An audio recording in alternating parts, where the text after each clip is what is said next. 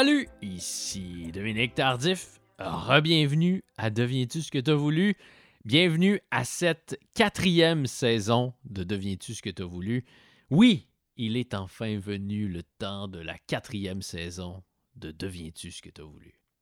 La dernière fois qu'on s'est parlé, c'était en juillet 2021. J'espère que vous avez été heureux depuis. J'espère que vous êtes en santé. J'espère que vous n'avez pas été trop sage. Merci pour vos nombreux messages dans lesquels vous me disiez que vous veniez tout juste de découvrir le balado. C'est merveilleux. Merci pour vos nombreux messages dans lesquels vous me demandiez si vous deviez faire votre deuil de Deviens-tu ce que tu as voulu? La réponse, c'est pas pantoute. On est reparti pour une douzaine de nouveaux épisodes et on sera avec vous comme d'habitude tous les vendredis. De mon côté, il s'est passé quand même pas mal de choses. Le principal changement concerne ma vie professionnelle. J'ai le plaisir depuis décembre dernier de faire partie de l'équipe du quotidien La Presse. C'est là que vous pouvez me lire maintenant. J'écris sur la musique, la littérature, l'humour, plein de sujets qui pourraient sans doute vous intéresser si vous aimez ce balado. Je le disais, on est reparti pour une douzaine de nouveaux épisodes. Euh, la plupart des épisodes ont déjà été enregistrés, ce qui me permet de faire mon agace et de vous dire qu'on a vraiment de très très bons invités à venir cette saison-ci. Le seul épisode qui n'a pas encore été enregistré le sera demain. Je parle du samedi 30 avril. Deviens-tu ce que tu as voulu? A le plaisir d'être reçu pour la première fois au Festival de la radio numérique qui se tient tout le week-end dans le Vieux Elmer, en Outaouais. Merci à mon ami Julien Morissette de m'avoir invité. Je serai donc à la microbrasserie Le 5e Baron, samedi à 14h, et je m'entretiendrai avec nul autre que la légende du rock québécois, Xavier Caféine. Mais mon invité aujourd'hui, c'est Jean-Philippe Vautier, Jean-Philippe et moi, on est liés par une fausse animosité qui s'est développée au fil de mes quelques participations à La soirée est encore jeune. La soirée est encore jeune qui tire à sa fin, ne reste plus que deux week-ends à l'émission. J'ai eu le plaisir de recevoir Jean-Philippe en décembre dernier, alors que sa vie était euh, plus calme qu'elle est maintenant, parce qu'il a depuis repris les enregistrements de Bonsoir, bonsoir. Et parce qu'il y avait de la construction à côté du studio Madame Wood, on a dû enregistrer notre conversation dans la régie, dans la régie full insonorisée du studio Madame Wood. Alors le voici sans plus tarder, le Johnny Carson de l'abbé, Jean-Philippe Vautier.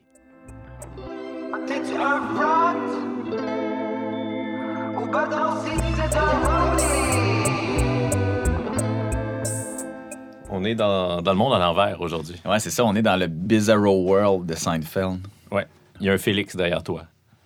Qui a gagné ce Félix-là? Je pense que c'est Bleu Jeans Bleu, parce que Bleu Jeans Bleu enregistre ici, mais tu peux l'agripper et regarder en dessous, on va le savoir rapidement. Euh, c'est euh, Bleu Jeans Bleu. Groupe ou duo. Bravo. c'est pesant, un petit Félix, hein? Quand même, hein? Toi, t'en as quelques-unes, des statuettes. Ben, pas des Félix, là, mais euh, des Oliviers. J'ai un Olivier, puis j'ai un. je suis pas sûr que j'ai un Olivier. Oui, oui, j'ai un Olivier. Ben, puis j'ai. Un, un, Olivier nickel. Ouais, j'ai un bel Olivier nickel, mais j'ai un Olivier puis j'ai un Gémeaux. Mais c'est tout ce que j'ai. J'ai ben. pas, euh, je suis pas euh, euh, de trophy material dans le monde de, la TV puis de la radio. Ben, t'es trophy material en matière sentimentale, du point de vue des dames. Ouais, si tu trouves au bras d'une dame, elle va dire ça, c'est mon trophy boyfriend. Penses-tu?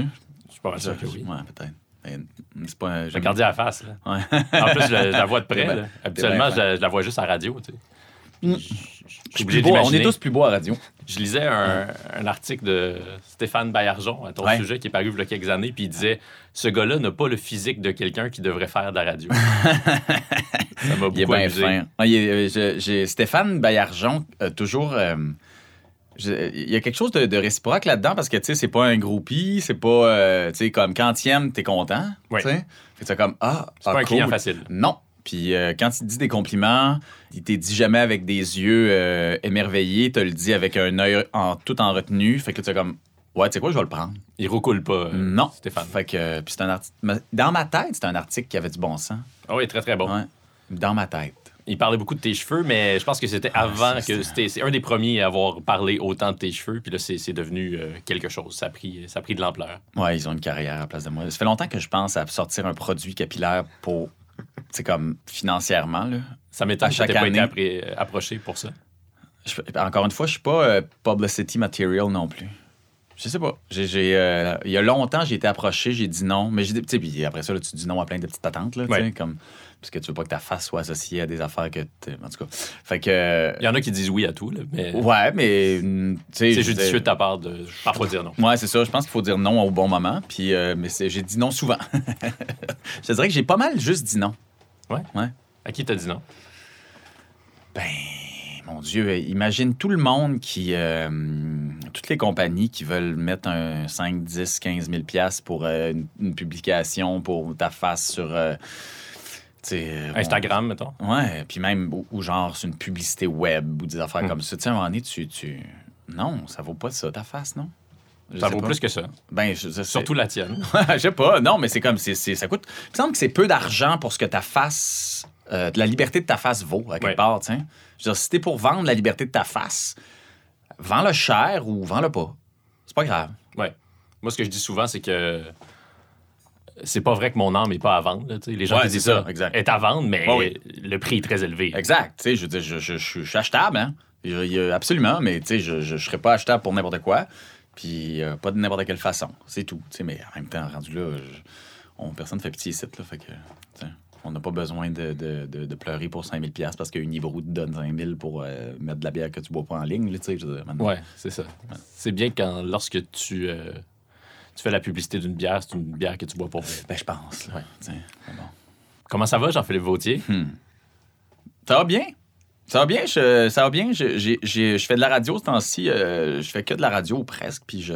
Même la soirée est encore jeune, c'est ça? Ouais ouais, notre dernière année de la soirée est encore jeune. Là, tu le dis avec l'œil coquin. Puis euh, moi, je me suis fait dire par des membres de votre équipe, par euh, Evelyne Morin-Hull, pour ne pas la nommer, que c'était bel et bien la dernière saison. Puis là, je lui ai dit, ben, je vais le croire quand. quand non, mais c'est un œil coquin parce que c'est un œil coquin parce que c'est un œil satisfait de me rendre là enfin. Tiens.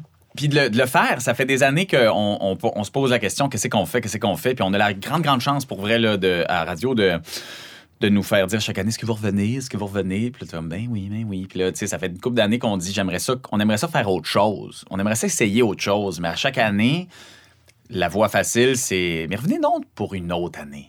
Juste une autre année. Mais vous aimeriez essayer autre chose chacun de votre côté ou ensemble? Ouais, ensemble. J'aimerais ça qu'on essaie d'autres trucs avec la soirée, avec la gang, comment on est capable de développer. J'aimerais ça qu'on ait d'autres défis. La, la réalité, c'est que l'écoute en direct de ce show-là a atteint son paroxysme à un moment donné. Puis après ça, c'est devenu une consommation euh, euh, ultérieure. Puis, en balado. Ouais, puis c'est vraiment. Euh, c'est un peu le même principe que quand tu as un nouvel épisode de Curb Your Enthusiasm, tu le gardes, t'attends, puis tu le dépenses au bon moment. Il y a des gens pour qui la soirée, c'est d'abord et avant tout un balado. Oui, oui, absolument. Puis, puis la majorité même, tu sais, on regarde les chiffres, puis tu te dis, bon, ben mon Dieu, si on calcule ce qu'on fait en direct, ce qu'on fait en balado, sur audio, puis Apple, Apple Podcast, je veux dire, on, serait la plus écoutée quasiment, tu sais, mais je veux dire, c'est, mais c'est devenu une consommation de, temporalité, c'est-à-dire qu'on a besoin d'un moment pour consommer la soirée, on se la garde pour le... Puis c'est fantastique, tu sais, je fais ça avec plein d'affaires, mais... Fait que c'est ça, tu sais, fait que je pense que là, on est rendu au moment où on a besoin d'essayer quelque chose d'autre pour voir si on est capable. Puis puisque c'est comme ça que bien des gens consomment l'émission, votre modèle de production pourrait davantage s'arrimer à ça? Euh, non.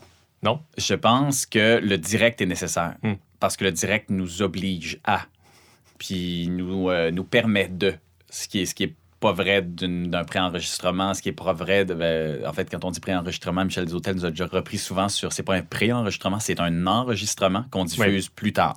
Alors, euh, si on enregistre. ouais, il est tough, Mitch.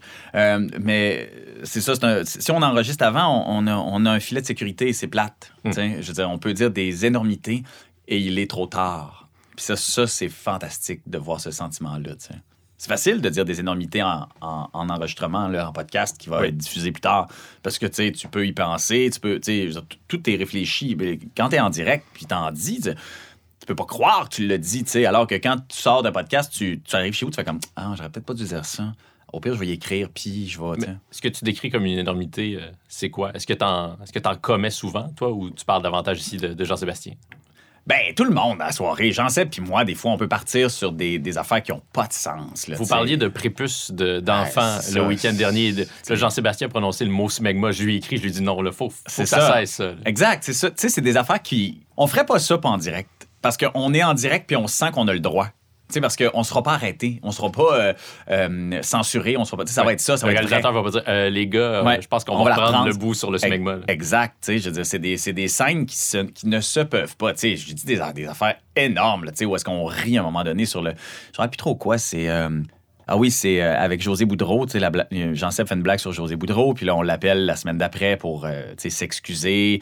Puis là, euh, je pense que je dis. Parce qu'elle est aphasique euh, à la suite d'un AVC. Exactement. Et puis Jean-Sébastien fait une blague que vous irez écouter, qui nous a bien fait rire, mais en même temps qui nous a un peu freiné. C'est comme. Oh, oh, oh, ça a été, la blague a été dénoncée par euh, certaines radios, je pense. Ouais, par Jean-François de la Filion et sa radio. Et puis euh, voilà, tout ça pour dire que on appelle euh, José, puis on rit, on rit, puis là, on met ça sur le dos des, des recherchistes, puis des mhm. scripteurs, puis euh, tu sais, de Nathalie Petrovski, qui, qui connaissait même pas. Puis je fais comme, ah, la vache. Puis là, toi, hey, la vache. tu te rends compte que c'est comme ça, pas de sens. Mais dans le moment où tu échappes tout, puis tout déboule, on peut se permettre ça juste là. C'est à, à, cet endroit-là fin. Mais ailleurs, plus jamais. T'sais. Est-ce que tu as souvent envoyé des courriels euh, d'excuses ou d'explications à des gens dont vous étiez moqué? Non? Peut-être que, ben, Jean-Sébastien, mais moi, je, suis chanceux parce que je suis le straight man. moi, je suis chanceux. Je suis, la personne qui fait comme Ah, franchement. Ah, non. Ah, tu sais, moi, je, suis la personne qui règle tout en ondes, en direct et qui fait le. C'est mon rôle qui est un rôle fantastique parce que je suis un spectateur de cette de ces absurdités-là et je suis en même temps le grand défenseur des opprimés, tu sais, dans tout ça. Mm, c'est comme le rôle que j'ai. Fait que moi, j'ai pas eu besoin. Eux, plus, tu sais, Jean-Sébastien, plus. Fait que moi, c'est, mon rôle, il est fantastique, là. Je, veux dire, je suis un spectateur de, de leur génie, tu sais. La seule personne dont tu te moques, euh, dont tu dis ouvertement, euh, c'est moi. Ah ben oui, parce que je te déteste.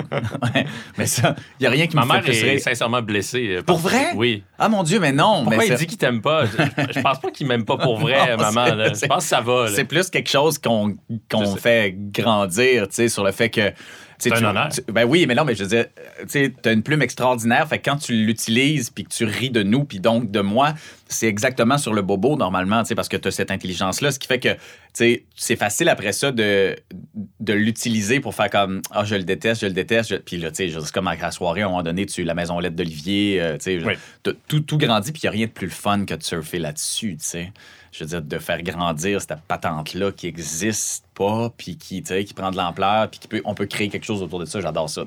Mais je m'excuse auprès de ta mère, parce que c'est pas vrai. Je vais lui faire le message. Mais merci de, t'excuser, ça va lui faire plaisir. Mais quand même, tu le dis à l'instant, plusieurs des blagues récurrentes à la soirée mettent le doigt sur quelque chose qui existe ben pour vrai. Ben euh, quand les gens se moquent régulièrement de tes questions, parfois longues, jusqu'à quel point ça, ça te blesse ça? Parce que c'est quand même ta job, c'est ça que tu fais. C'est comme si on disait, ta job, ben, tu la fais mal. En fait, c'est une bonne question. C'est, euh, je pense que ça a été des cycles. Tu sais, quand tu, quand tu commences ton métier, là, puis un métier pour lequel il n'existe pas d'études en mm-hmm. soi, tu sais, je veux dire, c'est pas une mathématique, là, fait que tu doutes beaucoup, donc tu prends beaucoup. Tu écoutes ce que les gens te disent, puis tu viens qu'à te remettre en question et à prendre le pli qu'on te donne. Mm.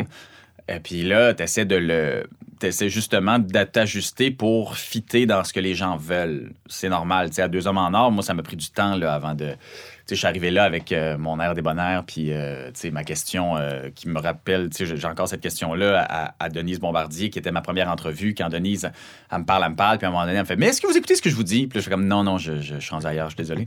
puis encore, à ce jour, c'est une des questions qui me fait le plus rire que j'ai. C'est un, un, des grands moments que j'ai vécu. Puis au début, les gens, franchement, ils n'écoutent pas son invité. Puis je suis comme Chris, je ferais pas semblant. Je veux dire, des, des fois, je, commence. au moment où, elle, te pose la question, tu peux pas faire semblant, semblant que, je Ben non, je l'écoutais pas. Je, je l'écoutais pas. Se faisait une demi-heure que j'étais rendu dans je sais pas où, je comprenais pas. Fait que, tu sais, je ferais pas semblant. Cela dit, après ça, tu te coltailles avec Patrick Lagacé, qui lui fait des questions très tight, mais très serrées, puis trois mots, puis des fois, c'est toujours la même structure parce que ça, ça fonctionne bien. Puis moi, je suis pas là. À un moment donné, euh, tu, tu te fais dire par l'équipe, ben là, va falloir que ta question soit plus précise, va falloir que tu sois plus concis, va falloir que tu sois plus direct, va falloir que tu... Puis tu le fais, puis tranquillement, tu te formes, puis tranquillement, tu te fais dire qu'effectivement, les questions longues, c'est pas bon, puis les questions courtes, c'est mieux. Puis au final, tu sais, tranquillement, ça avance, puis tu te dis, ah, mais c'est pas moi, ça. Hmm. Moi, c'est bonsoir, bonsoir, saison 3, 4, parce que je m'assois, je fais comme comment ça va, puis je discute, jase. J'aime jaser. Tu sais, il va y avoir des questions courtes, il va y avoir des questions longues, mais clairement, ça, ça, ça évolue avec le temps, puis tu te rassures avec ce que dans, ça dans quoi tu es bien, en fait. Je ne serai jamais Pat Lagacé là, dans la question, jamais. Je ne serai, jamais euh, ce genre d'intervieweur-là, c'est pas grave. Mais surtout.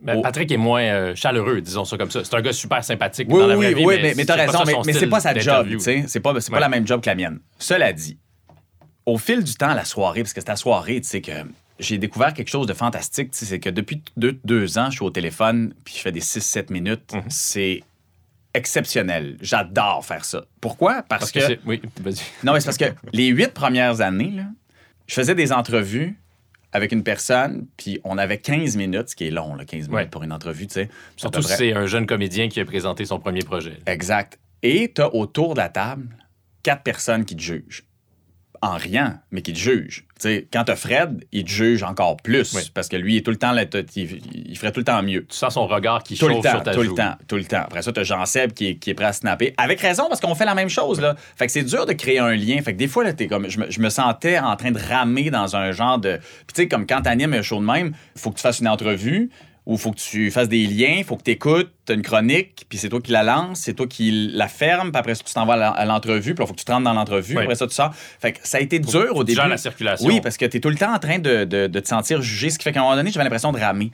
à un moment donné, Fait que là, plus le temps a passé, plus je me suis assis dans ce que je faisais comme travail, c'est-à-dire l'intervieweur, mais c'est sûr que ça vient te chercher parce qu'à un moment donné, tu te dis, à ta peu, là, il y en a plein qui posent des longues questions. Pourquoi? Puis tu te rappelles que c'est la soirée, puis que ça a créé ce personnage-là, puis que ce personnage-là est payant, puis que c'est correct que ça va être ça, tu sais. Puis je suis, à l'aise là-dedans. c'est vrai que je pose des longues questions des fois. Tu sais, c'est un running gag qui est payant.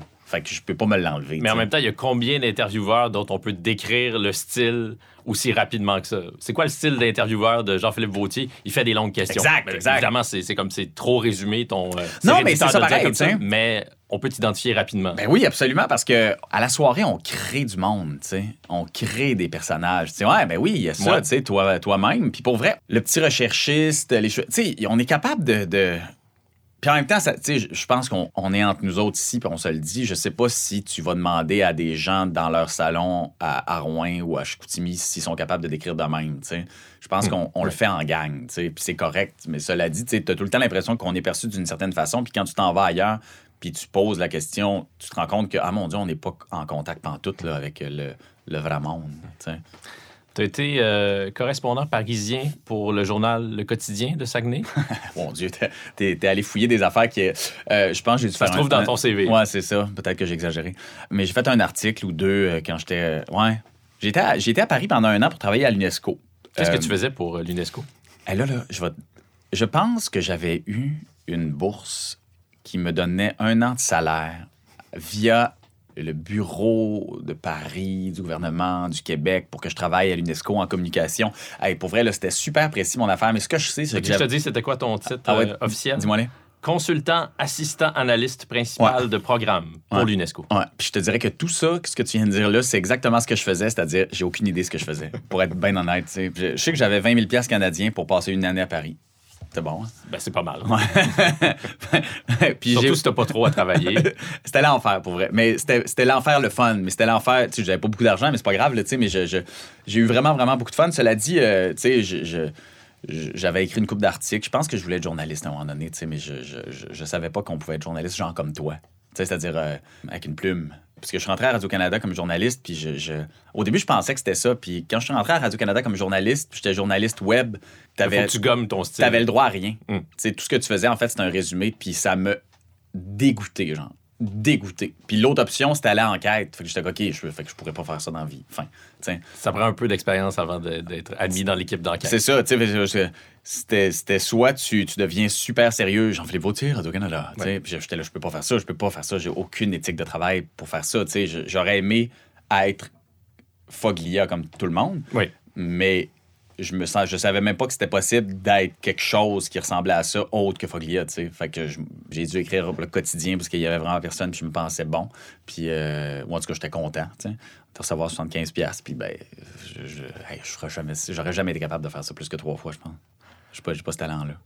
À quoi tu rêvais euh, quand tu étais enfant, ado? Tu te projetais dans, dans, quel job, dans quel métier? C'est drôle, hein? J'ai. Euh, j'ai jamais vraiment su. Je pense que je me projetais dans des métiers que je pensais qui étaient cool, mais j'avais aucune passion. aucune passion précise. Tu sais, des affaires que tu te dis Ah oui, moi, j'aime les animaux, je vais euh, être vétérinaire. Tu sais, des gens qui, dès l'âge de 5-6 ans, savent sont vraiment contents. Tu sais, puis c'est là-dedans qu'ils vont. Puis, tu sais, moi, j'ai changé d'idée 500 fois. J'ai pas. Euh, tu sais, j'ai, à ce jour, je sais pas c'est quoi ma passion. Tu sais. c'est pas une blague. Puis, quand j'étais petit. On salue ta blonde. Ouais, mais... non, mais. Non, non, c'est, pas une affaire, ces passions-là. C'est pas. Euh, c'est des, passions de job, des passions que tu, tu sais, tu te lèves le matin puis tu fais de quoi, là, tu sais. Puis quand t'es petit, tu sais, ma, ma, première passion, c'était de construire des masques de Patrick Roy en carton. Ça, c'était ma première passion. Tu sais, je, voulais faire ça. Je voulais être goaler. Tu sais, mais avec le masque de Patrick Roy. Parce qu'à l'époque, il y avait juste des masques en carton, tu sais. Fait que, ben, en fait, il n'y en avait pas. Fait qu'il fallait que tu fasses toi-même. Uh-huh. Après ça, euh, mon autre passion, ça a été probablement de m'habiller en Batman. Puis après ça, euh, plus j'ai vieilli, plus je me disais que je voulais être euh, entrepreneur. Après ça, avocat. Après ça, business international. Après ça, relations internationales. Après ça, diplomate. Après ça. Euh, diplomate, ça revient souvent. Les gens, Jean-Philippe voulait être diplomate. Oui, oui. Sans savoir exactement c'est quoi, hein, on s'entend. Tu sais, je veux dire. saurais pas dire ce que ça fait vraiment un ben diplomate. Exact. Ça reçoit des gens dans des soupers. Oui. Ça, ça, prend des cocktails. Ça prend des cocktails, puis ça, ça lie deux parties qui, normalement, ne pourraient pas s'entendre. En gros, j'ai l'impression que c'est ça.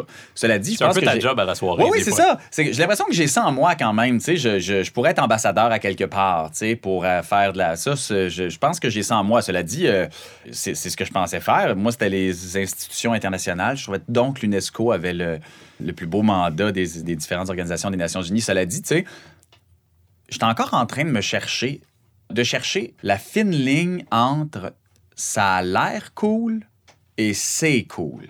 Tiens, à ce jour, j'ai 42, je suis assis devant toi, puis si tu me demandes est-ce que c'est ça que tu voulais faire ou c'est ça que tu pensais que tu voulais faire, je suis pas capable de te répondre. Hmm. Mais mon feeling, c'est que je pense que je voulais faire ça. Pas je voulais faire ça. J'étais dans les murs de l'UNESCO et j'aimais être dans les murs de l'UNESCO. Tu me donnais après ça une job, je faisais comme Ah, c'est bien plate. Fait que, tu sais, que j'aimais vraiment, ben, prendre un petit café latte euh, au café de l'UNESCO avec un sucre dedans. Ça, je trouvais ça capoté. Après ça, non. Mais euh, comment est-ce que tu as développé cette fascination-là pour l'international et pour l'UNESCO alors que tu viens de l'abbé, c'est ça? ville de l'abbé. Ville de l'abbé. Parce que. Euh, ben, pas que c'est impossible. Non, non, non, mais, non, mais c'est stretch pour vrai, tu sais. Mais j'ai toujours été. C'est l'histoire qui m'a amené là, en fait. Mon intérêt pour l'histoire. J'ai toujours tripé sur euh, l'histoire. Tout le temps. De ce que je me souvienne, ça, c'est.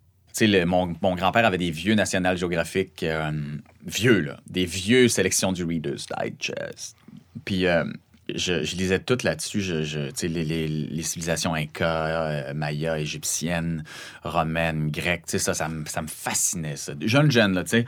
Puis j'ai tout le temps euh, lu là-dessus. Ça m'a toujours fasciné. L'histoire m'a toujours fasciné. je me rappelle d'être allé à Paris pour la première fois, puis de marcher dans les vieux, tu sais, genre dans le Marais ou quand t'es pas loin de, de l'île Saint-Louis. Tu, tu, marches dans ces rues-là, il y a quelque chose là, autour, puis tu fais comme, ah mon Dieu, mais il s'est passé de quoi ici? Il y a de l'histoire. Je regardais les pierres. Je me souviens, je regardais les pierres par terre, puis je me disais, hey, on est dessus un troc de personnes à avoir passé là-dessus, tu sais?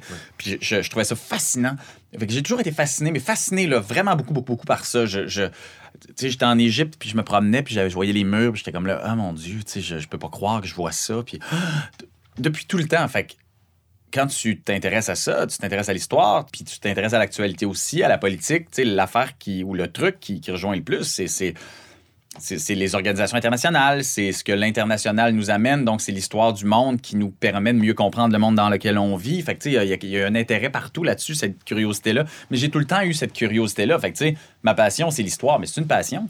J'ai l'impression que c'est une obligation. on revient au début, c'est pas de l'artisanat, c'est pas, pas, un talent. C'est pas comme Ah ouais, ben moi, j'ai passé 10 000 heures là, à construire un bout de bois, fait que je suis vraiment bon là-dedans. Bravo, man, j'ai pas ça. Moi, tout ce que je sais, c'est que je suis curieux, mais c'est débile d'être curieux, ça ne sert pas à grand-chose sinon qu'à comprendre des affaires. T'as pas eu envie euh, d'aller étudier en histoire, carrément? Ben, j'ai pas cette intelligence académique-là. Ça prend de la patience, faut être méticuleux. sais, moi, je, je me... une maîtrise, euh, c'est long. c'est long, puis c'est un seul sujet. moi, je, je, ma maîtrise. Euh, Très pointu. J'avais fait une page et demie, puis j'étais comme, là, ça, c'est le résumé, là, ça me semble être assez. C'est correct. Là, Ta maîtrise en, Sciences Po, c'est ça? Oui, en relations internationales, que j'ai jamais fini, parce que j'étais devant, puis j'avais l'impression de. Chaque paragraphe que j'écrivais, j'ai l'impression que je remplissais mon point de forme qui était clair de toute façon, tu sais, comme, euh, alors voici ce qu'il en est en une phrase, puis tout le reste, ça me semble être débile mental parce que je viens de le dire.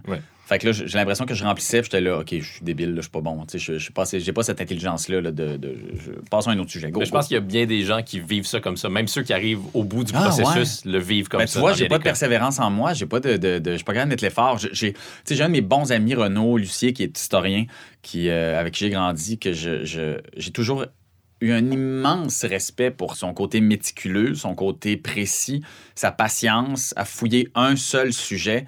Puis je me suis dit, tu sais, j'ai pas ça en moi. J'envie les gens qui ont ça. Je, me tanne, tu sais. J'ai fait, fait, le tour de ça. C'est beau, tu sais. Puis tes parents faisaient quoi dans la vie?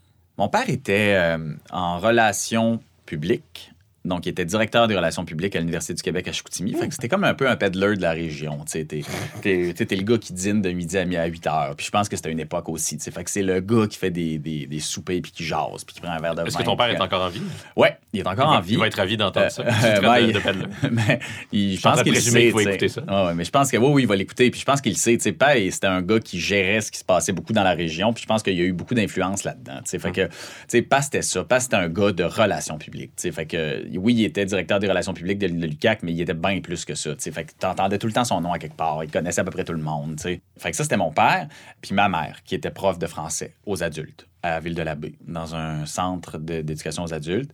Puis, toute sa carrière, elle le fait en enseignant le français à ceux qui réessaient de s'intéresser à, à, l'école, en fait. De, Après avoir abandonné leurs études. Oui, puis ça a commencé par des gens de 40 ans qui ont travaillé à l'usine, qui ont perdu leur job et qui doivent finir leur primaire, secondaire, à hum, fin de carrière, des délinquants qui sortent de prison puis qui vont retourner à l'école à 16 ans, 17 ans, 18 ans, puis qui sont des... Fait que ça a été vraiment une vie de, Toutes sortes de gens. Oui, oui, puis une vie de changement aussi où est-ce que tu vois comment la société a changé. Fait que ça, ça, a été ça aussi pour ma mère. Voilà. Comment est-ce que les projets qui te lient à, Olivier Niquet, dont euh, le spornographe, puis euh, Sans papier, c'est ça? Oui, mon Dieu, sans Peux-tu nous, dire, c'était, c'était quoi Sans papier? Sans papier, Olivier, Olivier, et moi, on a parti, euh, on avait cette idée un peu folle de, de faire un, un, genre de journal citoyen où est-ce que tout le monde était un peu son propre journaliste, uh-huh. où est-ce qu'on gérait un site d'agrégation de, d'articles qui ont été écrits par les gens qui veulent bien nous écrire un article. C'est une idée qui a été à la mode pendant quelques années, ça, oh, et qui, euh, qui, semblait très salutaire, qui ressemblait à l'avenir du journalisme. Aujourd'hui, ça, paraît absurde parce que les réseaux sociaux. Exact, exact. Mais, tu sais, c'est un peu les réseaux sociaux, euh, on croyait beaucoup en ça. Il y avait Agoravox, qui est un site français qui faisait ça, puis on s'est, euh, on s'était un peu inspiré ou on l'a créé en même temps. Je me souviens plus trop. En tout cas, de toute façon, Sans Papier est devenu ce qui, à un moment donné, le Post est devenu aussi, tu sais, au début, là, tu sais, puis, euh, fait qu'on a fait ça beaucoup trop tôt, euh, avec beaucoup trop d'efforts, mais en même temps, c'est beaucoup Olivier qui l'a mis, cet effort-là, tu sais, moi, j'ai profité du travail d'Olivier, qui, lui, avait des grandes connaissances en, codage, en fait, il faisait des sites web, alors que, tu sais, c'était difficile à l'époque, puis, euh, sais, on, faisait du, de l'éditorial, en fait. On regardait un peu ce qui se passait, puis les, les histoires qu'on avait, puis on les corrigeait, puis on les mettait en ligne. Hey, j'ai fait ça longtemps, là. Hey, on a fait ça très longtemps. Très, très, très longtemps beaucoup trop longtemps. Puis à ce moment-là, euh, tu étais toujours aux études? Vous étiez toujours aux euh, études? Je me rappelle que je l'ai fait à plusieurs reprises dans ma vie. oui, j'étais aux études, mais je, je, me rappelle que euh, à Paris, quand j'étais à Paris, j'arrivais à l'UNESCO, j'ouvrais mon ordinateur. puis, tu sais, comme j'avais un peu d'avance sur tout le monde, j'éditais sans papier en arrivant, sans aucun doute. Je faisais, je me rappelle très, très bien, je faisais ça. Puis à ce moment-là, est-ce que vous nourrissiez le rêve que ce projet-là se transforme en vrai job à Radio-Canada ou dans un autre média? Je pense qu'on avait le. le, le, Tu sais, c'était l'époque des startups aussi, mm des début, début, début des startups. Là. Tu sais, ça, ça commençait, là, cette idée du. Euh, de, de, la jeune entreprise. De, Dans un espace de coworking qui va changer le monde. Ouais, ouais. Je te dirais même que c'était un petit peu avant ça. Là. Je, on est allé à des conférences là, ouais, ou des regroupements de des, des fonds. Euh, mais ça me fait rire parce que euh, c'est vraiment comme une autre époque où on pensait qu'on allait devenir des jeunes entrepreneurs euh, du web. Il y avait vraiment quelque chose là-dedans, vraiment. Tu sais, puis euh, je sais pas, c'est euh, une chance qu'on s'est pas mis euh, à 150% là-dedans parce qu'on n'aurait jamais arrivé à rien, mais tu sais, on ça nous a permis une, porte d'entrée à quelque part quand même. Mais en même temps, c'est le pornographe qui a été votre porte d'entrée. Oui, on avait deux sites, le sans-papier et le pornographe. Tu sais, notre grande vertu voulait que le sans-papier survive puis que le pornographe soit. qui... C'est notre niaiseux qui a marché, tu sais. Mais il a marché, euh, je veux dire, avec les, les, les, paramètres de l'époque, mais tu sais, ça fonctionnait quand même. Puis c'était d'abord un site web ou c'était un podcast, le, le C'est un site web. C'est un site web. Ouais. On, on répertoriait les, euh, les citations connes. Puis, euh, Ouais, en écoutant le hockey. Parce qu'il y en avait beaucoup à 110% c'était quand même le bonheur à l'époque. C'était l'époque dorée de 110% Il y avait 110% puis l'antichambre en même temps. L'antichambre commençait, tu sais, puis... Euh, ah ouais, c'était hot, là. Radio-Canada aussi avait sa déclinaison avec Michel Villeneuve. le bouillant Michel. Hey, ça, c'était malade. Puis il nous aimait pas, Michel. Hey, non, on est rentré à Radio-Canada, tu sais, euh, par la porte de côté, là, très de côté. Là. Comment ça s'est produit, ça? Parce que c'est de notoriété publique. En tout cas, je pense que c'est de notoriété publique et c'est très difficile, même pour des gens qui sont à l'intérieur de la boîte à Radio-Canada, de, de, faire approuver, d'avoir le feu vert pour un nouveau projet d'émission, pour un nouveau projet de, podcast. Puis là, vous, vous avez un site web qui fonctionne ah bien, mais dans la mesure où un site web parodique de sport peut bien fonctionner, puis tout d'un coup, vous êtes à l'antenne, vous avez votre heure à chaque semaine. C'est. C'est impossible à décrire puis à expliquer autrement qu'il y a deux personnes, Saïd Khalil, Jean-François Rioux, qui ont eu une bulle au cerveau puis qui nous ont dit faites ça pour le fun, voir ce à quoi ça va ressembler. Mais c'est des...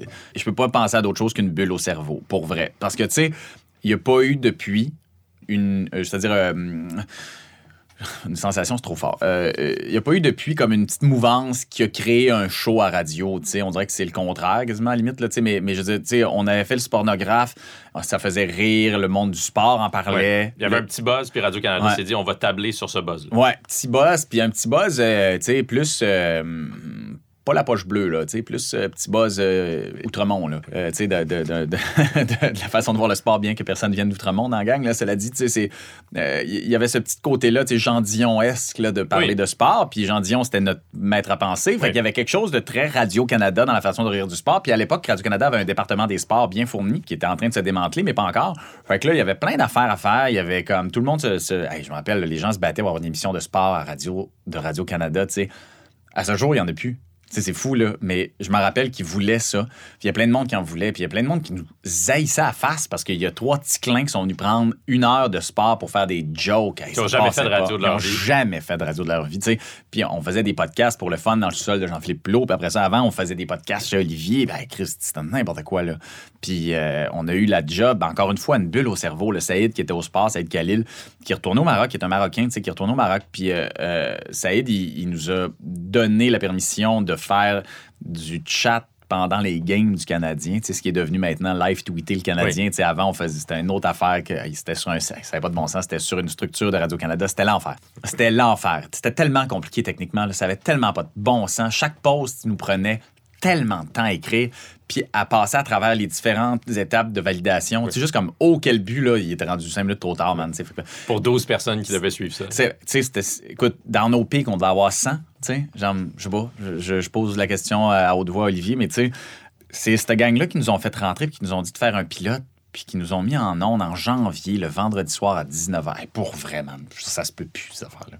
Je, je sais même pas comment ça se fait que ça se peut, puis que ça se pouvait. Je, sincèrement, pas, on n'était pas bon. Personne n'était bon. Là. On était des petits clins, man, à la radio. C'est gênant. Mais, hey, c'est gênant. On était dans le même studio que René Miroir, dans le, tu sais, là, du gros stock de radio. on arrivait là, là on était, tu sais, j'avais l'impression qu'on qu cochonnait des personnages. Ben oui, on avait des personnages. Euh, je suis en présence de, Munger présentement. Real Munger de son, de son nom complet, ouais. on avait vous un peu des voix aussi. Je pense que je prenais mon accent du Saguenay plus gras, ah. à quelque part, je pense. Je pense. Je, je, me souviens plus de tout, tu sais, euh, mais je pense qu'on jouait les gars colons, là. Tu sais, les gars. Euh, ouais. Ça s'est atténué euh, au fil des saisons. Oui, parce qu'à un moment donné, c'est comme n'importe quoi. Là. Tu fais semblant que tu as une voix, puis après ça, tu. Parce que c'était gênant. Je recevais. Je me rappelle, on, faisait des entrevues. Une fois par émission, on avait une entrevue qui durait 6-7 minutes à la fin. Avec un comédien, un artiste. Ouais avec leur vision du, du hockey puis du Canadien, qui c'était un canevas qui était, qui était correct pour une année, mais c'était moins ça pour trois ans. Comme à la fin de la troisième année, à un le... Claude Legault, il nous l'a dit qu'il n'y a pas assez de francophones dans le club. Exact, c'est fait, là, ça a été fait. Là, puis on, on, a eu plein de chroniques là Une affaire de fou. Toujours est-il que ce canevas-là, à un moment donné, s'est épuisé, puis je pense qu'on a été épuisé du canevas plus vite que le canevas s'est épuisé du contenu, je pense. À quel moment, toi, tu dis, euh, tabarouette, euh, j'aime ça, animer? Hmm. bon. J'aimerais ça aller animer ailleurs. Je pourrais aller animer un, quiz à Télé-Québec, par exemple. Euh, Parce qu'encore là, il y, a un fossé entre je co-anime le spornographe et je vais aller animer des émissions plus grand public sur euh, des chaînes généralistes. Exact. Je pense que des gens qui ont vu des choses en moi que moi, je savais pas que j'avais. Puis euh, oui, surtout quand tu fais ce métier-là, tu sais, à un moment donné, euh, tu peux pas te croire ben ben, là. Tu sais, je veux dire, Pourtant, il y en a qui, sont capables. Ouais, ben, tu sais, l'humilité, c'est comme le basic puis la course, là. Tu sais, c'est des sports d'humilité, là. Fait que, tu sais, comme tu pognes ton deux minutes assez vite, là, tu pognes la personne qui est meilleure que toi plus rapidement que tu penses, Fait que tu peux pas te péter bretelles vite. Fait que, tu sais, dans ce métier-là... Est-ce que tu t'es déjà pété les bretelles, toi? Ouais, peut-être que je me suis pété les bretelles quand. En fait, j'avais une idée précise de ce que je voulais faire dans certains moments de ma vie, dans des projets, parce que j'aimais des trucs que je voulais reproduire le beau dimanche avec Reb, c'était ça, c'était de reproduire un talk show, c'est ça que je voulais. Faire le Tonight Show. Ouais, à quelque part, c'est moi c'est ça que j'aimais, c'est ça que j'aime, c'est ça que j'ai toujours aimé, tu sais, puis à un moment donné, ça prend l'humilité de te dire comme, bon, ben c'est pas au Québec avec euh, deux writers une fois par semaine préenregistrés qu'on peut faire ça. Fait qu'est-ce qu'on va faire avec ce patente-là à la place, tu sais. Fait que ça, c'est la première chose, tu sais. Mais C'était pas une catastrophe, cela dit. Non, non, non, c'était pas ça, mais, mais, mais je l'ai poigné, mon deux minutes, là, tu sais, de, de, de pas pouvoir faire ce que je voulais, vraiment, tu sais, ou est-ce que tu fais comme, ah, OK, c'était pas ça, c'était pas une catastrophe. Les codes étaient super bonnes, on était bien contents, mais c'était pas tout à fait ça. Mais euh, je pense que j'ai les poignets aussi. Dans mon avant-dernier puis mon dernier Gémeaux, en fait, c'est parce que, tu sais, je, un de mes, amis et, collaborateurs, euh, Maxime Caron, avec qui j'écris beaucoup, on tripe beaucoup sur des Ricky Gervais, puis ces affaires-là. là, lui, c'est le maître euh, du malaise puis de la vérité qu'il faudrait peut-être pas dire à ce moment-là puis dans cette occasion-là. Exact, exact. ce gars-là va très loin puis il a toujours bien fait ses trucs. Puis euh, je, trouvais qu'il manquait un peu de grinçant dans le... Puis je trouve qu'il en manque encore là, dans, dans, dans, les différents galas. Puis... Euh, sais, Lou José a fait une bonne job cette année, vraiment. Mais tu sais, je trouvais qu'à l'époque, il manquait un peu de. Fait que la deuxième année avec, avec Eric Salvaille, on l'a fait un peu plus grinçant. La première, on l'a fait grinçant correct. La deuxième, un petit peu plus grinçant. Puis la troisième, j'arrivais avec, euh, tu sais, je veux dire, l'année de fou qui s'était passée, là, avec euh, Salvaille. Puis, euh, tu sais, là, je C'était plus ton co-animateur cette fois Non, non, c'est ça. Tu sais, fait qu'il fallait comme je l'adresse. Fait que, tu sais, je l'ai faite d'une bonne façon, sauf que c'est comme si. je pense que c'est pas ça mon rôle à TV. je pense que c'est pas ça mon rôle à TV. Je l'ai compris cette année. Euh, il y a deux ans. Pendant la COVID, j'ai compris c'était quoi mon rôle à hmm. TV. Fait que j'ai fait Ah, OK, OK, je, me suis pris pour ce que j'étais pas. J'aurais aimé ça être Ricky Gervais, mais, mais je suis pas Ricky Gervais. Fait qu'il faut que j'arrête ça. C'est pas à moi, ça.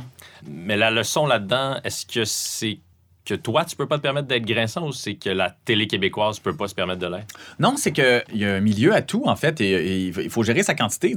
Il y, a, un rôle que, que, les gens sont prêts à te voir jouer, et tu dois les accompagner dans ce rôle-là pour que tu puisses éventuellement faire ce que tu veux faire vraiment. Puis tu te rends compte aussi à un moment donné, parce que, tu sais, à être grinçant, t'es grinçant tout seul, tu sais. À être grinçant quand personne t'écoute ou à être grinçant quand les gens sont, sont pas, pas envie, euh, ça te sert à rien d'avoir raison tout seul dans ton coin, tu sais. Euh, tu dis, OK, je fais ce métier-là, faut que je sois capable de parler à des gens, tu. Maintenant, si je parle à des gens, ben, euh, faut qu'ils veulent bien m'écouter puis qu'ils restent à l'antenne, tu sais. Fait que là, c'est le choix que tu fais. C'est-à-dire que est-ce que je suis prêt à faire ce métier-là pendant encore un bout? Puis si je suis prêt à faire ce métier-là pendant encore un bout, ben, tu peux pas faire semblant que tu parles dans le vide pour te faire plaisir à toi. Tu sais, c'est pas de même que ça marche. Là, mais, donc, il y aurait de la place. Peut-être que quelqu'un d'autre serait en mesure d'avoir un ton grinçant, parce que notre télé est quand même consensuelle. Je serais pas le premier à dire. Il y a de la place. Tu sais, on peut tous le faire, mais il y a des endroits pour le faire. C'est des proches qui disaient tu peux rire de tout, mais pas avec tout le monde. Ça, c'est ça je pense que si la foule est remplie de gens du milieu qui ont souvent l'air bêtes, parce que c'est leur deuxième gala. Ça, c'était à l'époque des Gémeaux, où est-ce qu'on avait le gala de l'après-midi. Ben, c'était pas l'endroit pour le faire. Ils sont déjà gazés. Ils sont déjà au bout de leur vie. sais Puis on n'avait pas le droit d'avoir du public, du vrai public en avant. C'était juste du monde du milieu qui sortiennent tout, parce qu'ils sont tous à caméra, qui aimeraient bien rire, puis qui disent tout à la fin du gala comme c'était trop sais mais qui ne donnent pas la, chaleur sur place. Ben là, à un moment donné, tu dis, bah, ben, je, faut, faut, savoir, faut avoir l'humilité de s'ajuster au public à qui on parle. sais Si on avait un, un Grammys ou un Golden Globes comme ils ont aux États-Unis, ben là, c'est plus léger, c'est plus facile. Il y a une façon de faire, je pense. Puis, tu sais, cette humilité-là t'appogne quand tu te rends compte que, ben, c'est pas parce que tu penses que c'est bon que c'est bon. C'est pas parce que tu penses que c'est ça que les gens devraient écouter que c'est ce que les gens veulent écouter. Fait qu'à un moment donné, il faut savoir avaler. Là. On fait souvent, la, je fais souvent la joke avec mon ami Guillaume L'Espérance. Puis, euh, discussion avec, avec mes parents. Ben, clairement, il a raison. Là. Je disais, t'as beau t'ostiner, il a raison. Parce que toi, sur papier, c'est pas un show que t'aurais acheté, que t'aurais mis en nom. Ben, je, peux pas écrire ces affaires-là. Je, François est capable, puis Guillaume est visiblement capable de les mettre en ondes, puis Guillaume, il y croit, puis moi, je pense pas que j'y aurais cru, puis hey, chapeau bas il a raison. J'ai pas raison.